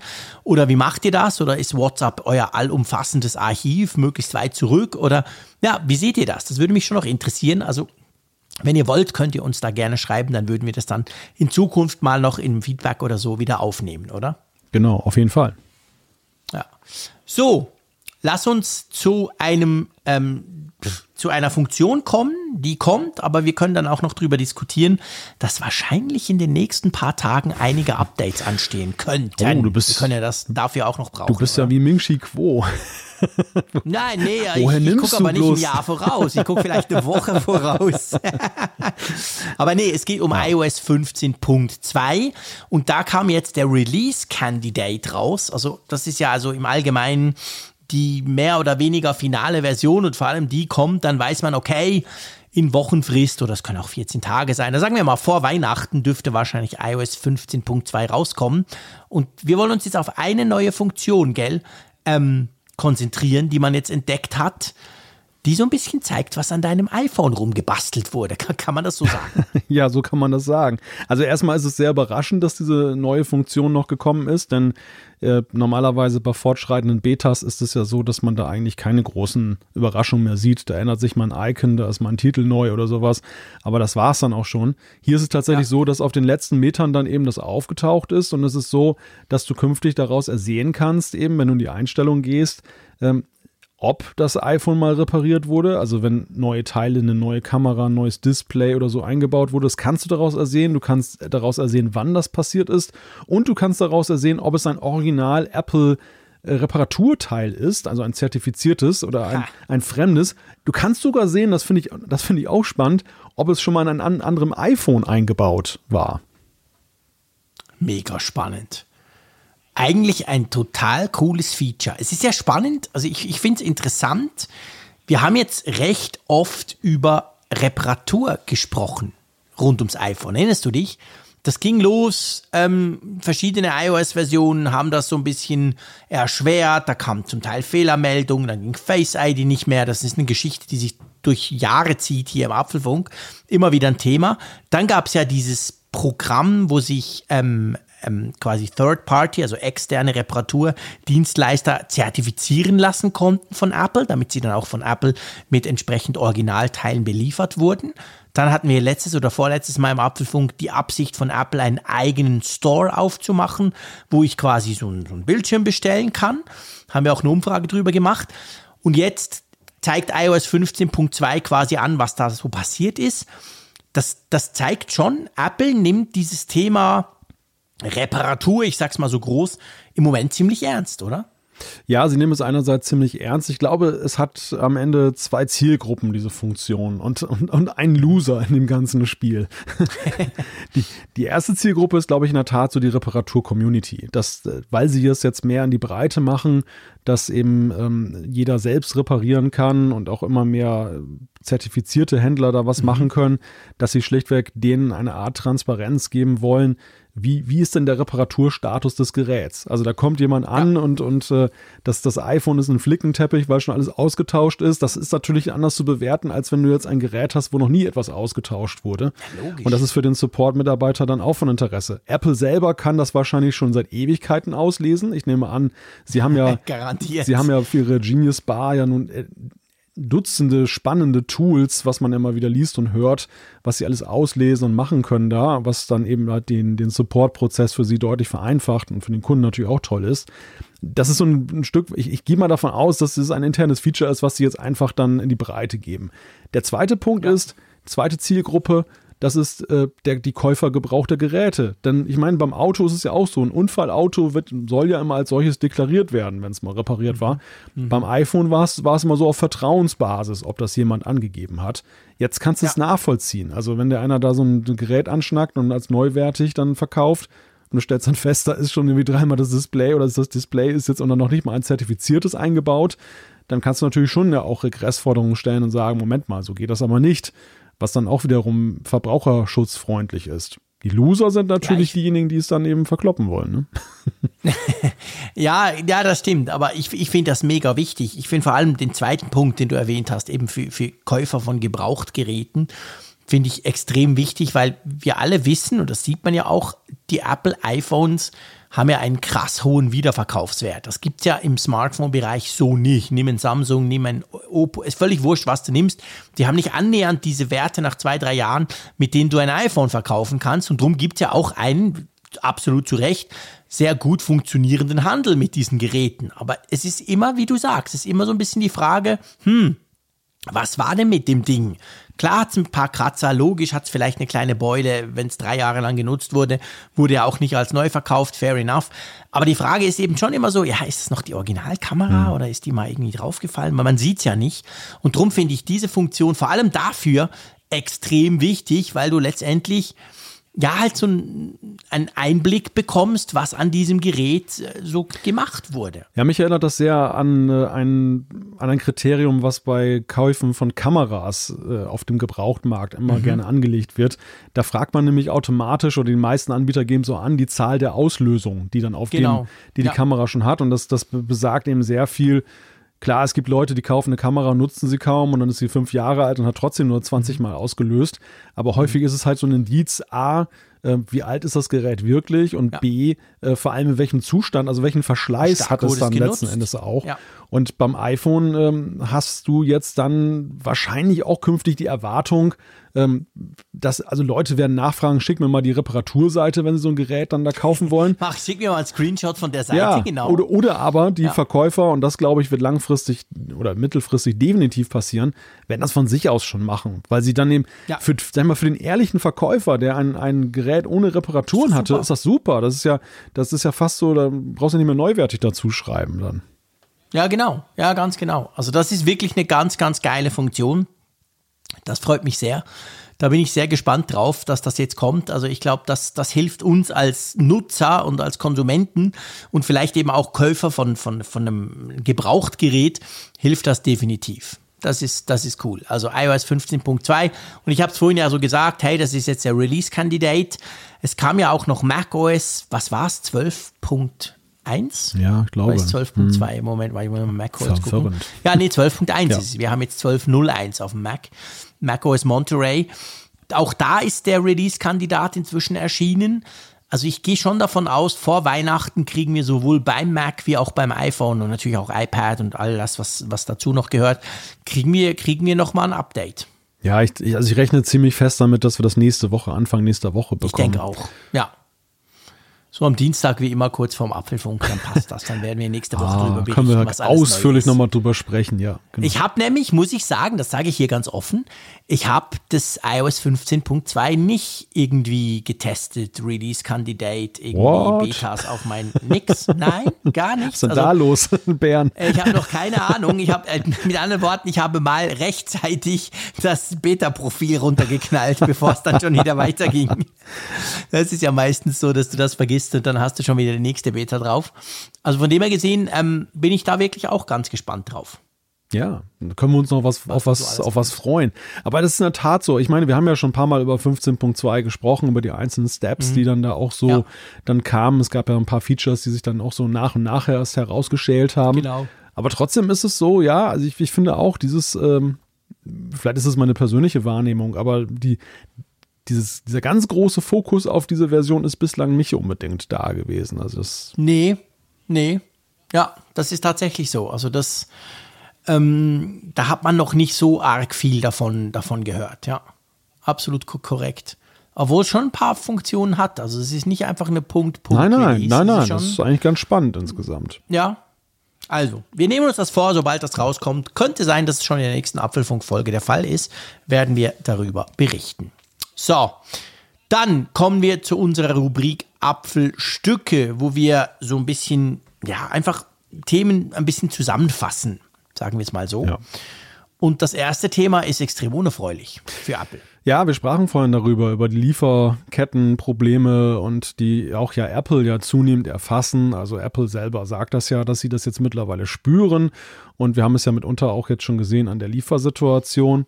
Jetzt ist es so, dass es einen Bericht gibt von Nikkei Asia, ähm, dass Apple der Nightmare Before Christmas äh, unterlaufen ist. Ähm, nämlich, dass sie da das erste Mal in, uh, wie lange ist das denn her? In einer Dekade, also in zehn Jahren, mhm da die ähm, iPhone und iPad Montage stoppen mussten für mehrere Tage, weil es da wohl Probleme mhm. gab in China, dass sie dann eben entsprechend Nachschub bekommen haben mit den Komponenten, die sie da verbauen. Ja, also wirklich quasi komplett stoppen müssen, die ganzen Maschinen, so wie die deutsche Autoindustrie das ja teilweise auch musste. Keine iPhones produzieren für ein paar Tage lang. Da kann man sich vorstellen, wie viele das dann sind, weil wir wissen, da werden Millionen iPhones produziert ständig. Ähm, die sprechen sogar von 20 Prozent rund zwischen September, Oktober und so, wo man eben nicht machen konnte. Und jetzt, jetzt muss man sogar noch, noch stoppen. Also Apple selber hat ja auch schon gesagt, stimmt, Apple war das ja, die ja gesagt haben, sie werden ihr Ziel eigentlich nicht erreichen können in diesem Weihnachtsquartal, weil es zu wenige Teile gibt. Und das ist jetzt quasi die Bestätigung, dass es wohl noch krasser ist. Ähm, ja, was heißt das? Das heißt letztendlich, dass wir wahrscheinlich ja dann in ein paar Wochen, wenn dann die, Quartalszahlen zu diesem ganz wichtigen Weihnachtsquartal rauskommen, sehen werden, dass Apple einfach weniger iPhones verkaufen konnte, weil sie weniger iPhones produzieren konnten, oder? Ja, das ist dann die zu erwartende Entwicklung, die sich da einstellt, dass sie eben schlichtweg bei den Lieferzeiten nicht runtergehen können und dass vorhandene Bestellungen sich auch gegebenenfalls dann verzögern. Wir wissen ja, dass Apple ja ein Meister auch darin ist, just in time zu produzieren. Wir kennen das ja alle. Genau. Wenn dann, ähm, wenn es so ein Backlog gibt bei Geräten, dann kriegt man die ja mitunter dann, wenn man dann das UPS-Tracking äh, anguckt, direkt aus Shenzhen. Da gehen die gar nicht mehr über den Umweg genau. über das genau. Logistikzentrum. Apple hat das mhm. ziemlich perfektioniert. Sie haben ja auch große Kapazitäten im Flugverkehr, im, im Flugfrachtverkehr ja immer ähm, reserviert, gerade wenn sie neue Produkte ausrollen ja, in der Tat ein ziemlicher Albtraum für Apple, würde ich sagen, wenn das so wahr ist und, und, und diesen Umfang angenommen hat. Und mhm. das wird sich irgendwo widerspiegeln. Das wird sich sicherlich aber auch, es ist halt die Frage, wie viel ist direkter Effekt, also im Sinne von, dass es dann wirklich dann beim Kunden spürbar ist und in Apple-Statistiken. Ja. Und inwieweit ist es dann auch ein Stück weit, ich meine, das iPhone ist jetzt nicht erst seit gestern auf dem Markt, dass sie einfach jetzt auch dieses in die Breite gehen. Du hast ja mal am Anfang so, es fokussiert sich sehr auf Apples eigenen Store, es fokussiert sich sehr auf Apples, äh, die Apple Stores und eben auf mhm. dann dann äh, bestimmte Handelspartner, wo du die neuen Geräte zuerst bekommst und irgendwann gehen sie ja so in den breiten Channel, dass du im Prinzip in ja. jedem Elektromarkt dann liegen irgendwo iPhones rum, genau. dass du sofort ins kaufen kannst. Die Frage ist, in welchem Stadium befindet sich das iPhone jetzt gegenwärtig? Und die und die mhm. bei den iPads würde ich ja sogar sagen, es ist noch schlimmer, weil da wissen wir ja nun auch gerade im Bildungsbereich sind gerade sehr große Bestellungen, die da laufen die, mhm. dann empfindlich getroffen werden können. Beim iPhone ist es ja noch relativ normales Consumer-Geschäft. Ja, aber du siehst natürlich schon, also ich meine, du, du siehst schon beim iPhone, die Lieferzeiten sind, waren von Anfang an hoch, das wurde auch nicht besser. Je nachdem, wo du jetzt ein iPhone in welcher Farbe und Größe bestellen willst, wartest du wirklich lange. Also man merkt schon, das ist anders als früher, wo du das am Anfang hattest und dann nach ein paar Wochen hat sich so ein bisschen normalisiert sondern das zieht sich durch den ganzen November, durch den ganzen Dezember. Das wird wahrscheinlich im Januar noch ähnlich sein. Also ich glaube, man merkt schon so ein bisschen auch als, ich sag jetzt mal, wenn ich einfach ein iPhone kaufen will, merkst du als Käufer, dass da einfach ein bisschen weniger rum sind, oder? Ja, wahrscheinlich. Wahrscheinlich. Ja. Aber gut, ich meine, das ist natürlich auch etwas, was nicht nur Apple betrifft. Ihr habt das sicher auch mitbekommen. Es betrifft ja fast alle, ich glaube, man darf das so sagen inzwischen. Also egal ob Autoindustrie, ähm, eben wenn du ein Haus baust oder so, es kann dich wirklich im Moment überall treffen, dass Komponenten fehlen, dass Komponenten nicht da sind oder viel teurer sind und so weiter. Also es ist diese globale, super schwierige Situation im Moment. Und die wurde natürlich jetzt durch diese ganzen Corona-Verschärfungen, durch die neue Version, die da kommt und all das, das wird natürlich nicht besser wahrscheinlich. Das wird das Ganze jetzt noch mal ein bisschen zurückwerfen, fürchte ich. Also ja, das ist auf jeden Fall interessant aber ja, nicht das, was sich Apple fürs Weihnachtsquartal natürlich gewünscht hat. Ja, ich bestelle hier gerade testweise mal ein paar iPhones, um zu gucken, was da. Oh, mach du das, genau. Das kann mit unserer Apfelfunk-Kreditkarte. genau. Die ist ja, hat ja überhaupt kein Limit. Hau rein, Malte. die, die ist gerade schon leer. Nein, ich. Ja, wer hätte das gedacht? Nein, ich stelle tatsächlich fest, jetzt hier so testweise, wenn ich mal gucke beim iPhone 13 mhm. und 13 Pro, mhm. ähm, das Consumer-Modell ist tatsächlich recht gut zu bekommen. Also wenn ich da jetzt bestelle, ja. dann bekomme ich Montag das Gerät Gerät. Also ähm, das 13er oder? Das 13er, das genau. Das Konsumermodell, genau. Ja, das, ja. das 13 Pro und das 13 Pro Max ist so nach gegenwärtigem Ermessen ähm, ja, so kurz vor Weihnachten. Also da, da ist es wirklich so. Gell, schon. 21. Ja. 22. Das könnte eng werden und ähm, ah. vielleicht wirkt das da auch so ein bisschen schon hinein. Wer weiß. Ja, stimmt. Bei uns auch so, genau. Ich klicke auch gerade durch. Moment, ich habe kein iPhone zum Tauschen. Man muss viel länger klicken, bis man das sieht inzwischen. Ja. So, keine Apple Care. Ja, genau, 21. Dezember. Hm. Äh, komm, wir machen mal einen kleinen Live-Test hier. Eine andere Größe. Ja, immer noch 512, ja, genau. Warte mal, das 1 Terabyte Modell. Nee, auch lieferbar, genau. Ja, ja, nee, das ist verrückt. Es ist schon, ist schon höher, genau. Also ein iPhone 13 kriegst du im Moment viel einfacher als ein iPhone 13 Pro. Ja. Tja, gut wir haben ja schon eins. Ja, zum Glück. Für uns, für uns ist okay, zum Glück. Das, genau. Das ist natürlich so eine edgy Badge-Haltung, wenn man sowas sagt. Ja, das ist fies, genau. Ich, sorry, das, das, ich will hier überhaupt niemand, das ist natürlich ganz blöd. Ich ja. entschuldige mich dafür. Aber ich freue mich natürlich an meinem iPhone, das gebe ich gerne zu. Aber es ist schon so, ich meine, seit, wir sagen das seit Wochen. Ich habe das auch schon auf anderen Kanälen gesagt, rund um diesen ganzen Black Friday rum. Man muss dieses Jahr wirklich einfach früh genug bestellen. So dieses, oh, ich brauche, oh, ich, ich, oh, ja komm, ich gönne mir noch was, drei Tage vor Weihnachten. Ich bestelle mal schnell schnell noch was, irgendwie so ein Tech-Gadget, das ist nicht nur Apple, das, das funktioniert dieses Jahr nicht. Du musst einfach extrem lange auf gewisse Dinge warten. Ja. Ich weiß gar nicht, ich habe ja mal, habe ich dir schon mal erzählt von meinem Drucker? Nein. Ich meine, Drucker ist ja, ich gebe es zu, du hast noch einen Drucker? extrem uncool. ja, es ist wahnsinnig uncool, aber es ist nur wegen meiner Frau, meinen Kids. Ah, okay. Ich drucke wirklich nie, wenn ich nur kann. Ich hatte kein Scherz, mein, mein Business Notebook damals, als wir noch ins Büro gingen, der hat mal vier Monate lang nicht drucken können, weil irgendwie die Druckertreiber mit dem neuen Ultra-Mega-Drucker bei mir im Büro in Zürich, das hat irgendwie nicht funktioniert.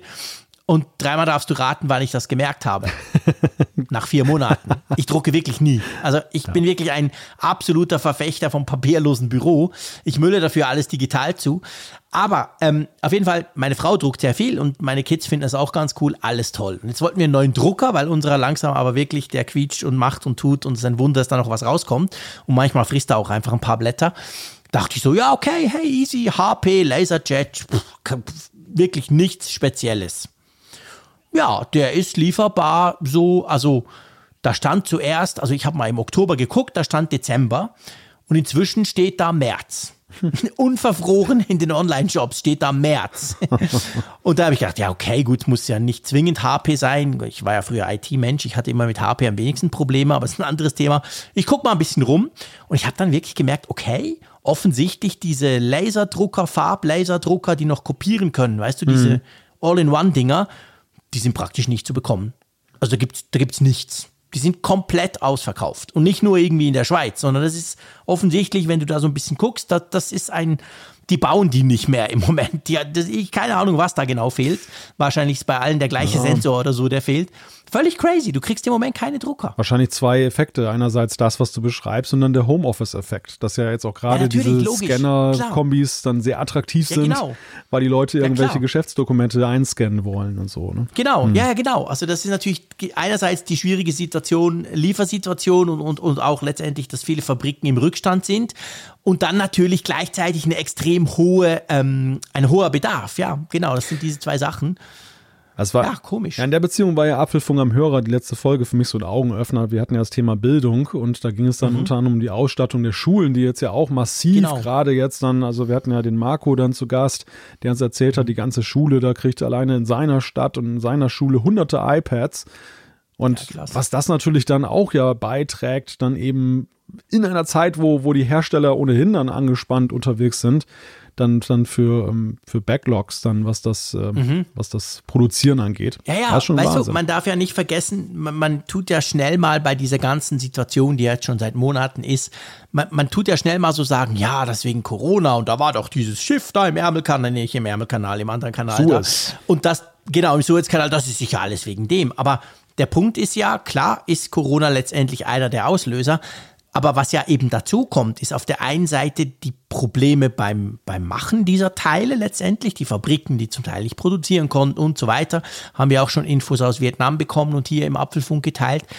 Aber auf der anderen Seite eben eine krasse Nachfrage. Hm. Also gleichzeitig ist eben die Nachfrage nach all diesem Zeug extrem gestiegen nach dem ersten Corona-Jahr. Und das zusammen gibt dann eben diese Situation. Also eines allein wäre wahrscheinlich vielleicht spürbar, aber noch nicht so heftig. Aber jetzt, dass, dass beides zusammenkommt, ist natürlich, macht, macht diese krasse Situation aus. Ja, es soll ja noch diesen Klopapiereffekt ja auch noch geben in dem Zusammenhang. Also, dass eben dann wahnsinnig viel gehortet wird, auch dann auch von den Herstellern, dass die da Chips einkaufen aus Sorge, dass mhm. sie Engpässe Klar, haben. Und absolut. dann ähm, kannibalisieren sie so ein bisschen den Markt und, genau. und, sorgen dafür, dass andere wiederum leer ausgehen, die nicht so pfiffig sind, in Anführungszeichen. Ja. Also äh, der Klopapiervergleich ja, genau. halt, weil es ja auch da irrsinnig war. Auch da ist es ja eigentlich so, dass man ja eigentlich einen mehr oder weniger konstanten Verbrauch davon hat und, und trotzdem war es nichts, trotzdem war es nichts und, und eine, eine, konstante Produktion, einen konstanten Verbrauch und trotzdem war es nicht mhm. zu bekommen, weil einige sich dann eben wie verrückt mit eingedeckt haben. Dann in der Befürchtung. Hast du nicht gemacht? Das ganze Haus gefüllt mit Klopapier. Nein, natürlich nicht. Ja, ich muss aber ja, das stimmt, das war. Ja, ja. aber das ist tatsächlich so ein Dominoeffekt. Irgendwann steigst du ja doch in dieses Spiel ein. natürlich, du, ist ja genau du, das Problem. Du bekommst dann mal wieder was, dann, dann kaufst du. Weil du denkst, du willst ja nicht der Einzige ja. sein, der keins mehr mein, kriegt. Ich meine, ich habe niemals, ich habe niemals 50 Packungen gekauft, aber äh, im Gegensatz zu sonst, dann, wenn es mal wieder Packungen gab, hat man dann nicht nur eine gekauft wie sonst, sondern man hat dann genau. auch zwei gekauft. Und genau. Und das dann ja. zusammen hat dann schon wieder ausgereicht, dass es eben keine mehr gab und dann der nächste schon wieder Angst gekriegt hat und so weiter. Das ist so ein sich selbst erfüllender, das ist so ein Teufelskreis letztendlich. Seitdem kommt, ja. seitdem kommen hier immer in regelmäßigen Abständen Umzugskartons von Amazon an, wo dann so, so, so Jahresvorräte drin sind. So gleich ein Jahresabo gebucht. Genau. Hätte ich mir nie genau, vorstellen können, uns, sowas zu tun. Bei uns gibt es so Sockenabos, das gibt es bei euch sicher ja, auch, oder? Ja, ja. Wo du so quasi ähm, und, und ich nehme mal an, ich, ich weiß es nicht, ich bin, ich bin zwar schon ein Online-Shopper, aber tatsächlich bei solchen Dingen vielleicht weniger. Ich nehme an, das gibt es bei anderen Sachen auch, so bei Vergrau Ver Verbrauchsgütern, oder? Die du immer wieder brauchst. Es ist unglaublich, was, was man alles abonnieren kann. So. Ehrlich? ich ich finde das immer wieder bemerkenswert.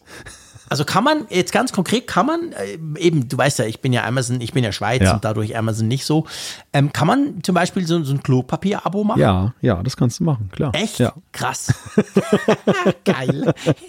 das finde ich lustig. Okay, ja, Wahnsinn. Amazon hat ja sogar Eigenmarken hier und äh wahrscheinlich vor allem, weißt du, was das Schlimmste ist?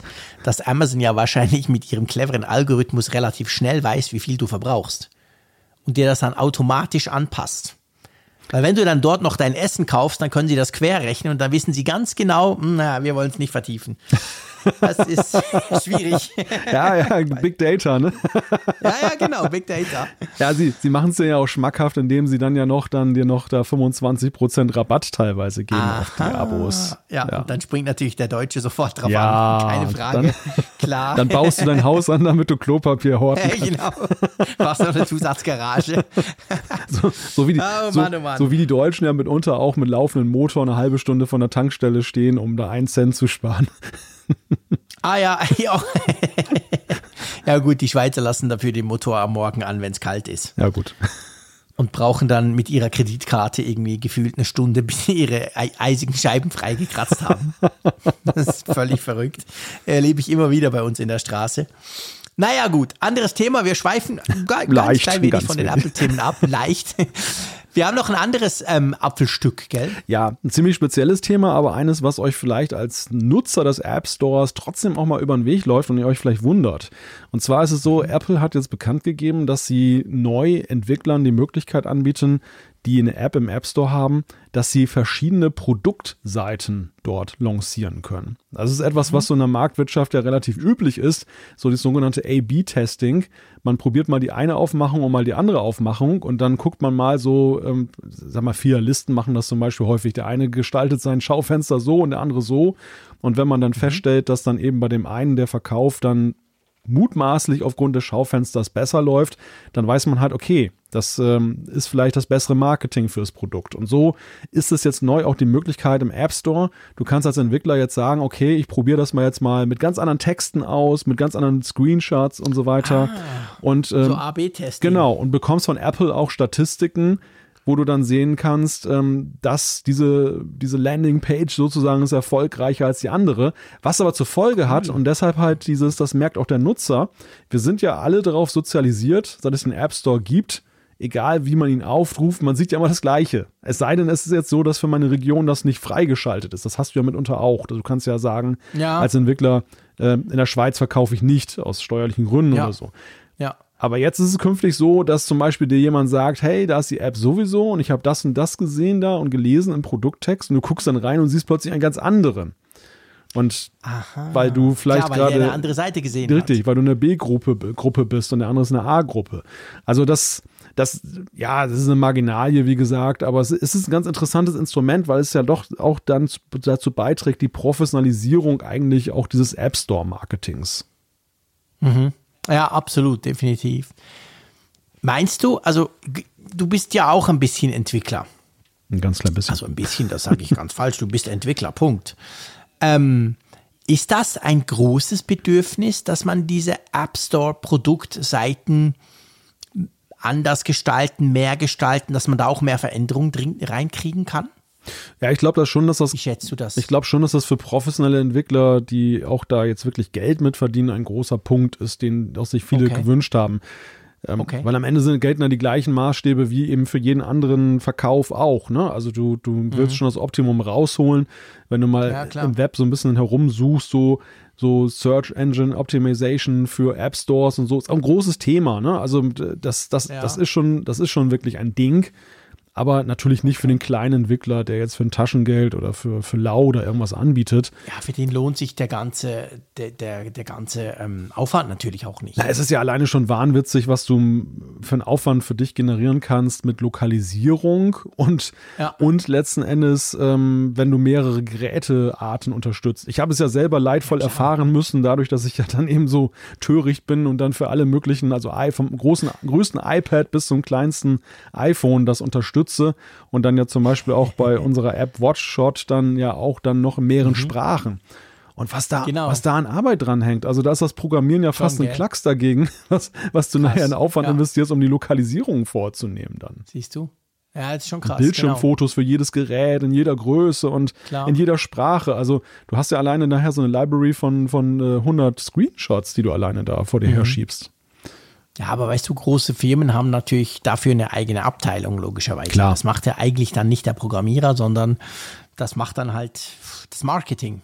Ja, klar, klar. Das Marketing oder eben es gibt auch Möglichkeiten, das outzusourcen. Es gibt Möglichkeiten, das zu automatisieren. Also es gibt, ein, ja. es gibt einen riesigen Markt alleine auch schon äh, dafür, eben im App Store die Präsentation zu übernehmen. Das darf man gar nicht unterschätzen. Ja, ja, genau. Das war ja lange nicht der Fall. Und da aus, der, aus den Zeiten kommt ja auch noch das alte Modell jetzt, dass man das ohne dieses A-B-Testing hatte dass man einfach mhm. damals gesagt hat, na ja, das ist halt nötig irgendwie für, sag mal, für die Karteikarte, dass du die ausfüllst. Ja. Aber äh, dem hat den nicht viel Wert beigem beigemessen. Man hat dann, die App war das Entscheidende und das äh, tritt jetzt ja. doch ein bisschen auch in den Hintergrund mehr.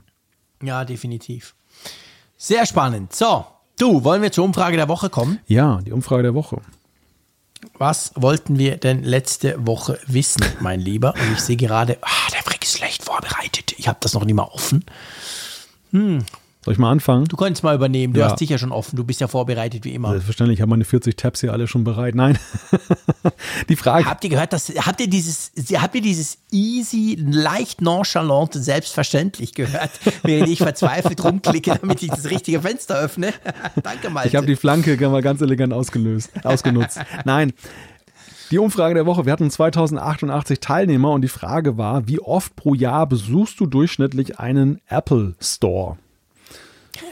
mhm. Es ist recht farbig, unser schönes, ja. ähm, unser schönes Kuchen-Tortendiagramm hier. Und zwar mit 35 Prozent ähm, haben wir die Antwort, also die meisten haben geklickt, gar nicht oder eben 35 Prozent. Und dann haben 29 Prozent haben gesagt einmal, dann knapp 25 Prozent zwei bis dreimal, ja, 10 Prozent vier bis zehnmal. Wow, was ist mit euch los? Und dann, ja, dann, dann bricht es dann langsam mal ab. Aber ja, gar nicht. 35 Prozent. Hättest du das erwartet? Ja, doch. Also ich glaube, Schon, zumindest so im europäischen Raum ist es ja so, dass ja ein, App, ein Apple Store mitunter sehr weit weg sein kann und dass, ja. wenn du zum Beispiel mal in die große Stadt fährst, es, wenn du nicht gerade ein totaler Apple-Nerd bist, dann auch vielleicht nicht dein bevorzugtes Ziel ist, dann, wenn du schon mal in Hamburg bist, dann auch dann den Apple Store aufzusuchen. Also ich, ich glaube, dass eben die, die Märkte ähm, der, also der, der Kon Konsumentenhandel da eine sehr große Rolle hierzulande spielt oder hier in Europa und genauso das Online-Bestellen, während wir hatten es ja schon gesagt, in den USA ist man damals mit einer anderen Philosophie gestartet. Da ja. war es eher so dieses Allumfassende, dass man eben genau. ähm, da doch eine viel größere Zahl von Apple Stores hat. Genau, und dann die fast 25 Prozent zwei bis dreimal haben die was gekauft, dann war es kaputt, dann sind sie nochmal gegangen, dann hat es dann wieder funktioniert und dann haben sie noch ein Zubehör gekauft. Möglich, ja. Möglich, wir wissen es nicht. Aber das ist ja ist schon noch interessant und dann immerhin dreimal fast, also einmal fast 30 Prozent. Also recht, recht, recht durcheinander, sage ich mal. Aber es ist bei uns wahrscheinlich auch so. Also ich gebe dir auch recht. Ich meine, jetzt abgesehen vom, dass ich viel unterwegs bin in der Schweiz oder war vor Corona, ähm, wenn ich hier in Bern bin und jetzt ein Problem habe mit einem iPhone oder Mac, egal, dann muss ich ja nicht nach Zürich fahren, weil es dort einen Apple Store hat. Ich kann auch hier zu einem App also zu einem Apple zertifizierten Dealer gehen und, und der, der hilft mir quasi. Also ich habe den Support ja trotzdem. Naja, und am Ende des Tages muss man für Apple auch sagen, es ist noch viel Potenzial nach oben. Ne? Das ist, ja, ja, oh ja, definitiv.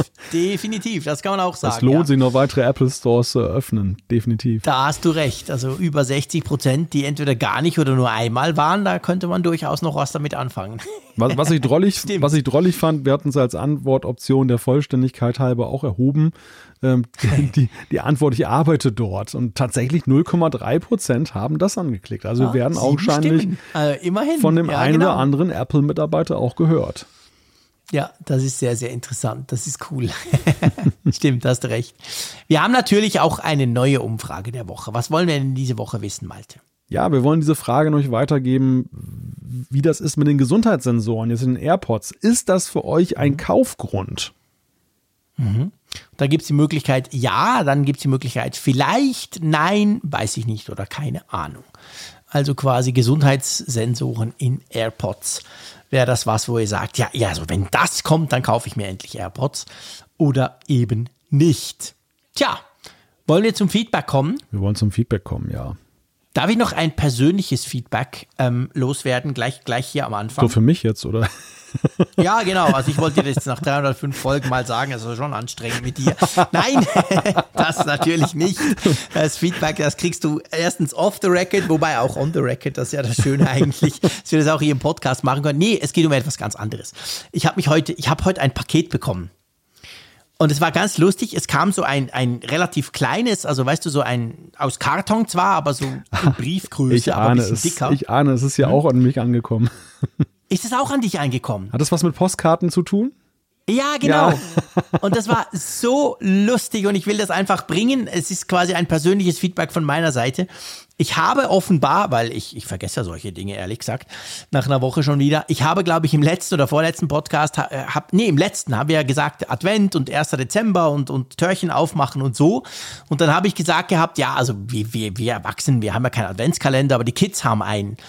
Und dann hat uns noch tatsächlich, in dem Fall, das freut mich natürlich umso mehr, dass du das auch gekriegt hast, ein Hörer von uns hat uns quasi einen äh, Postkarten-Adventskalender geschickt. Also da sind 24 Postkarten drin mit immer Hausnummern drauf. Also 1, 2, 3, 15, 16, 17 bis 24. Aus München. Und dazu noch aus München, genau. Und dazu noch einen netten Brief geschrieben. Ich habe leider den Namen nicht lesen können. Ich entschuldige mich an dieser Stelle. Vielleicht warst du cleverer.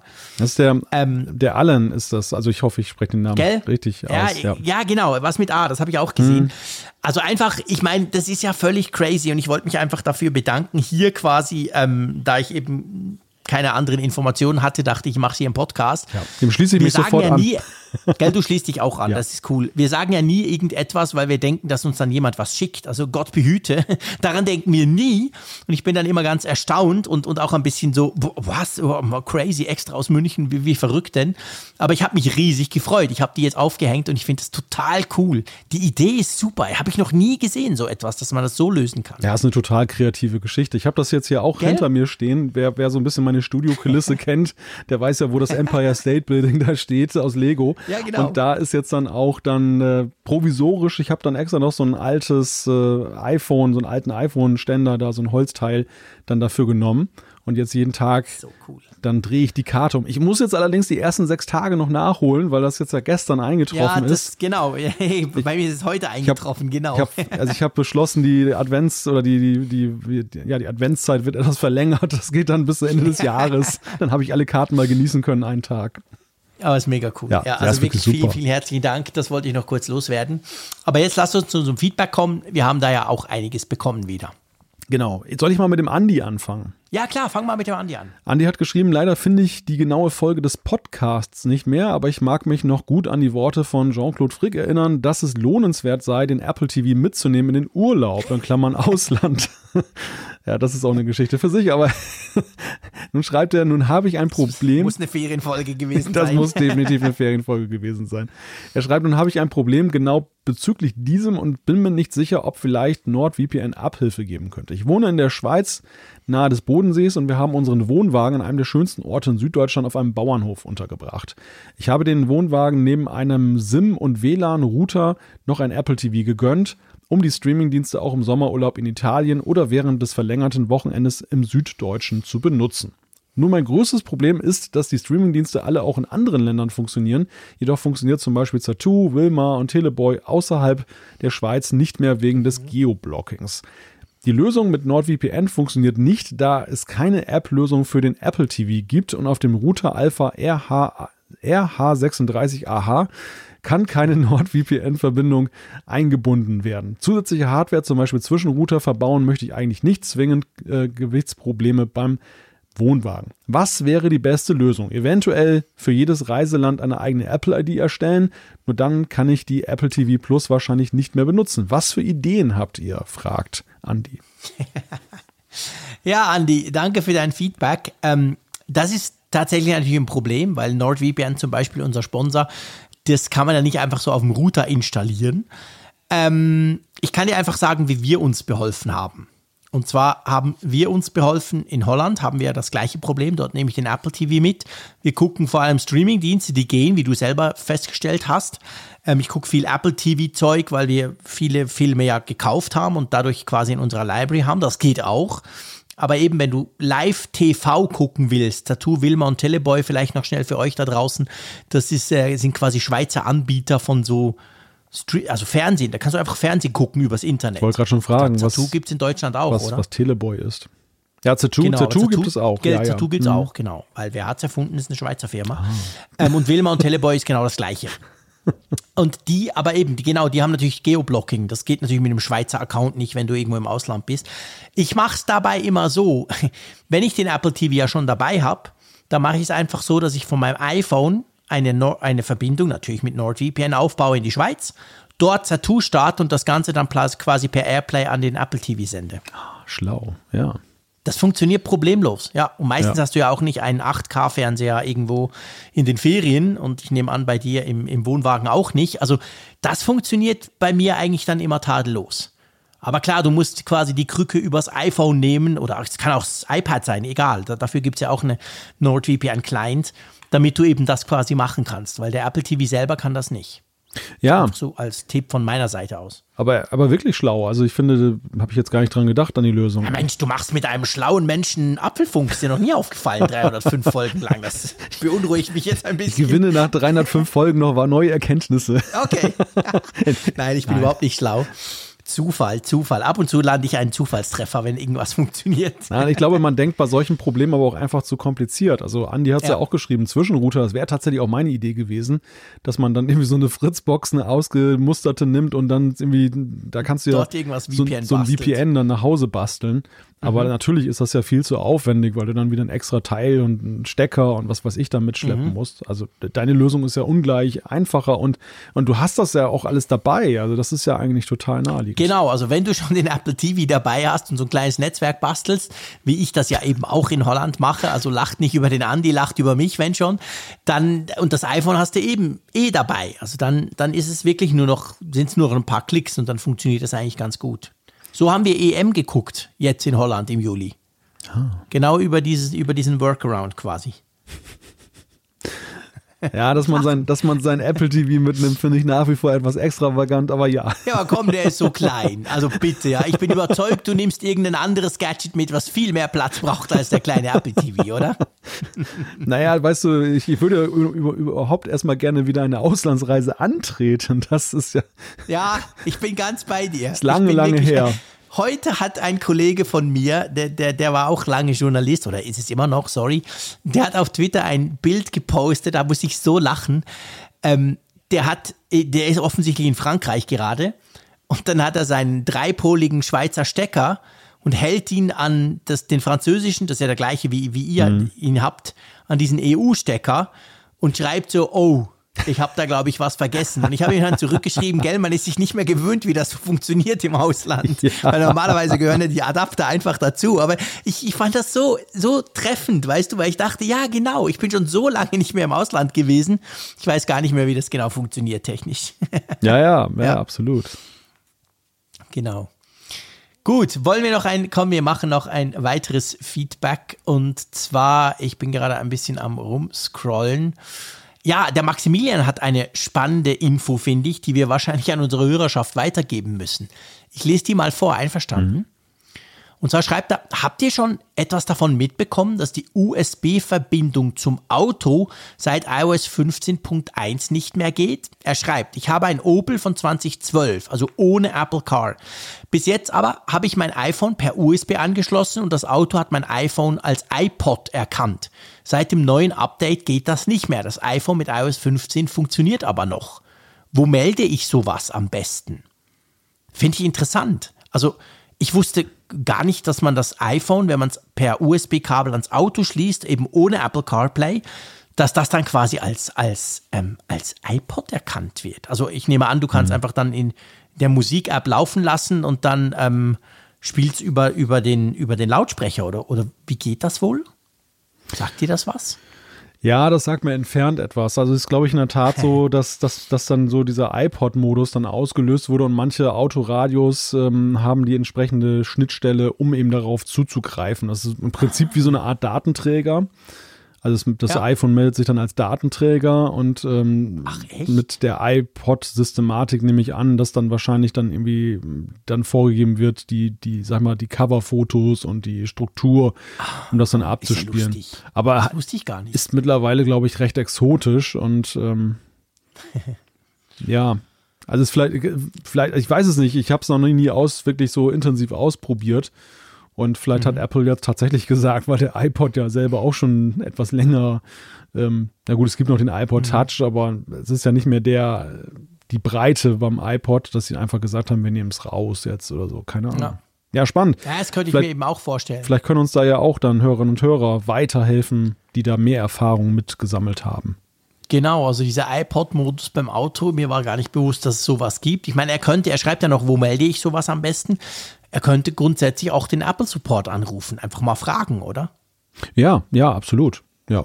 Oder in den Apple Store gehen, falls du zufälligerweise einen bei dir in der Nähe hast. Aber das wäre natürlich auch eine Variante. Aber ähm, wir fragen jetzt einfach mal das Schwarmwissen von unserer Hörerschaft ab.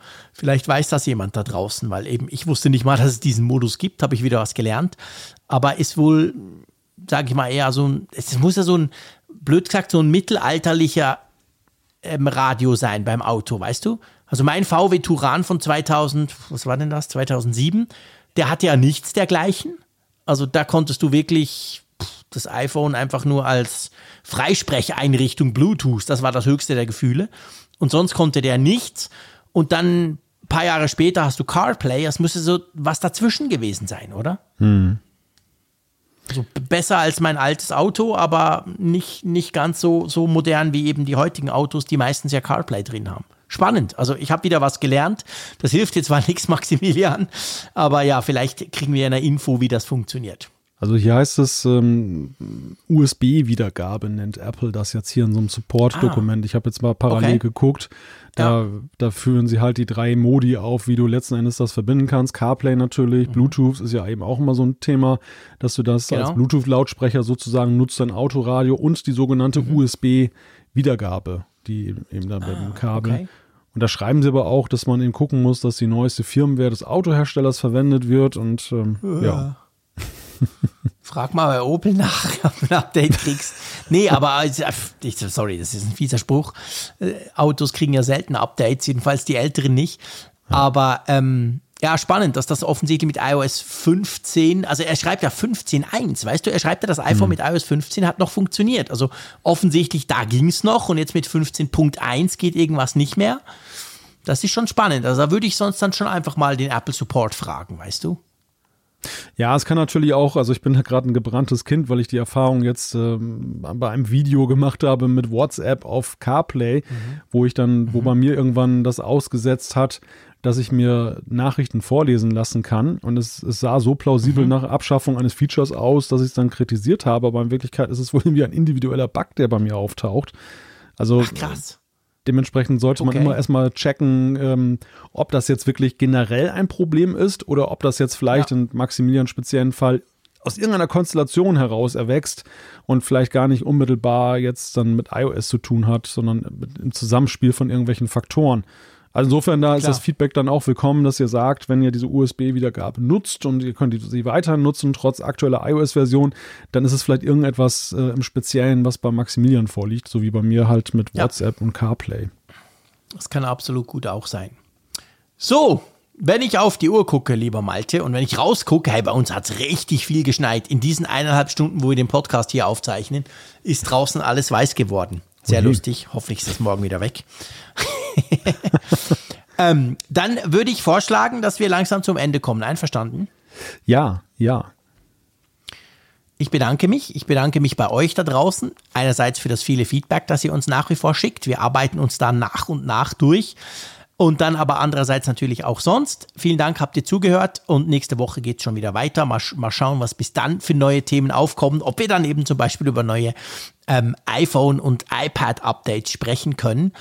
Und ja, vielen Dank an dich, lieber Malte, natürlich. Hat Spaß gemacht wie immer. Ich wünsche dir noch eine tolle Woche und sage wie immer Tschüss aus Bern.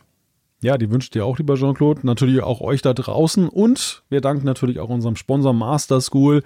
Wenn ihr Interesse habt, informiert oh, euch ja. d.masterschool.com slash funk. Ihr findet den Link natürlich auch in unseren Show Notes und auf der Website. Herzlichen Dank. Tschüss von der Nordsee.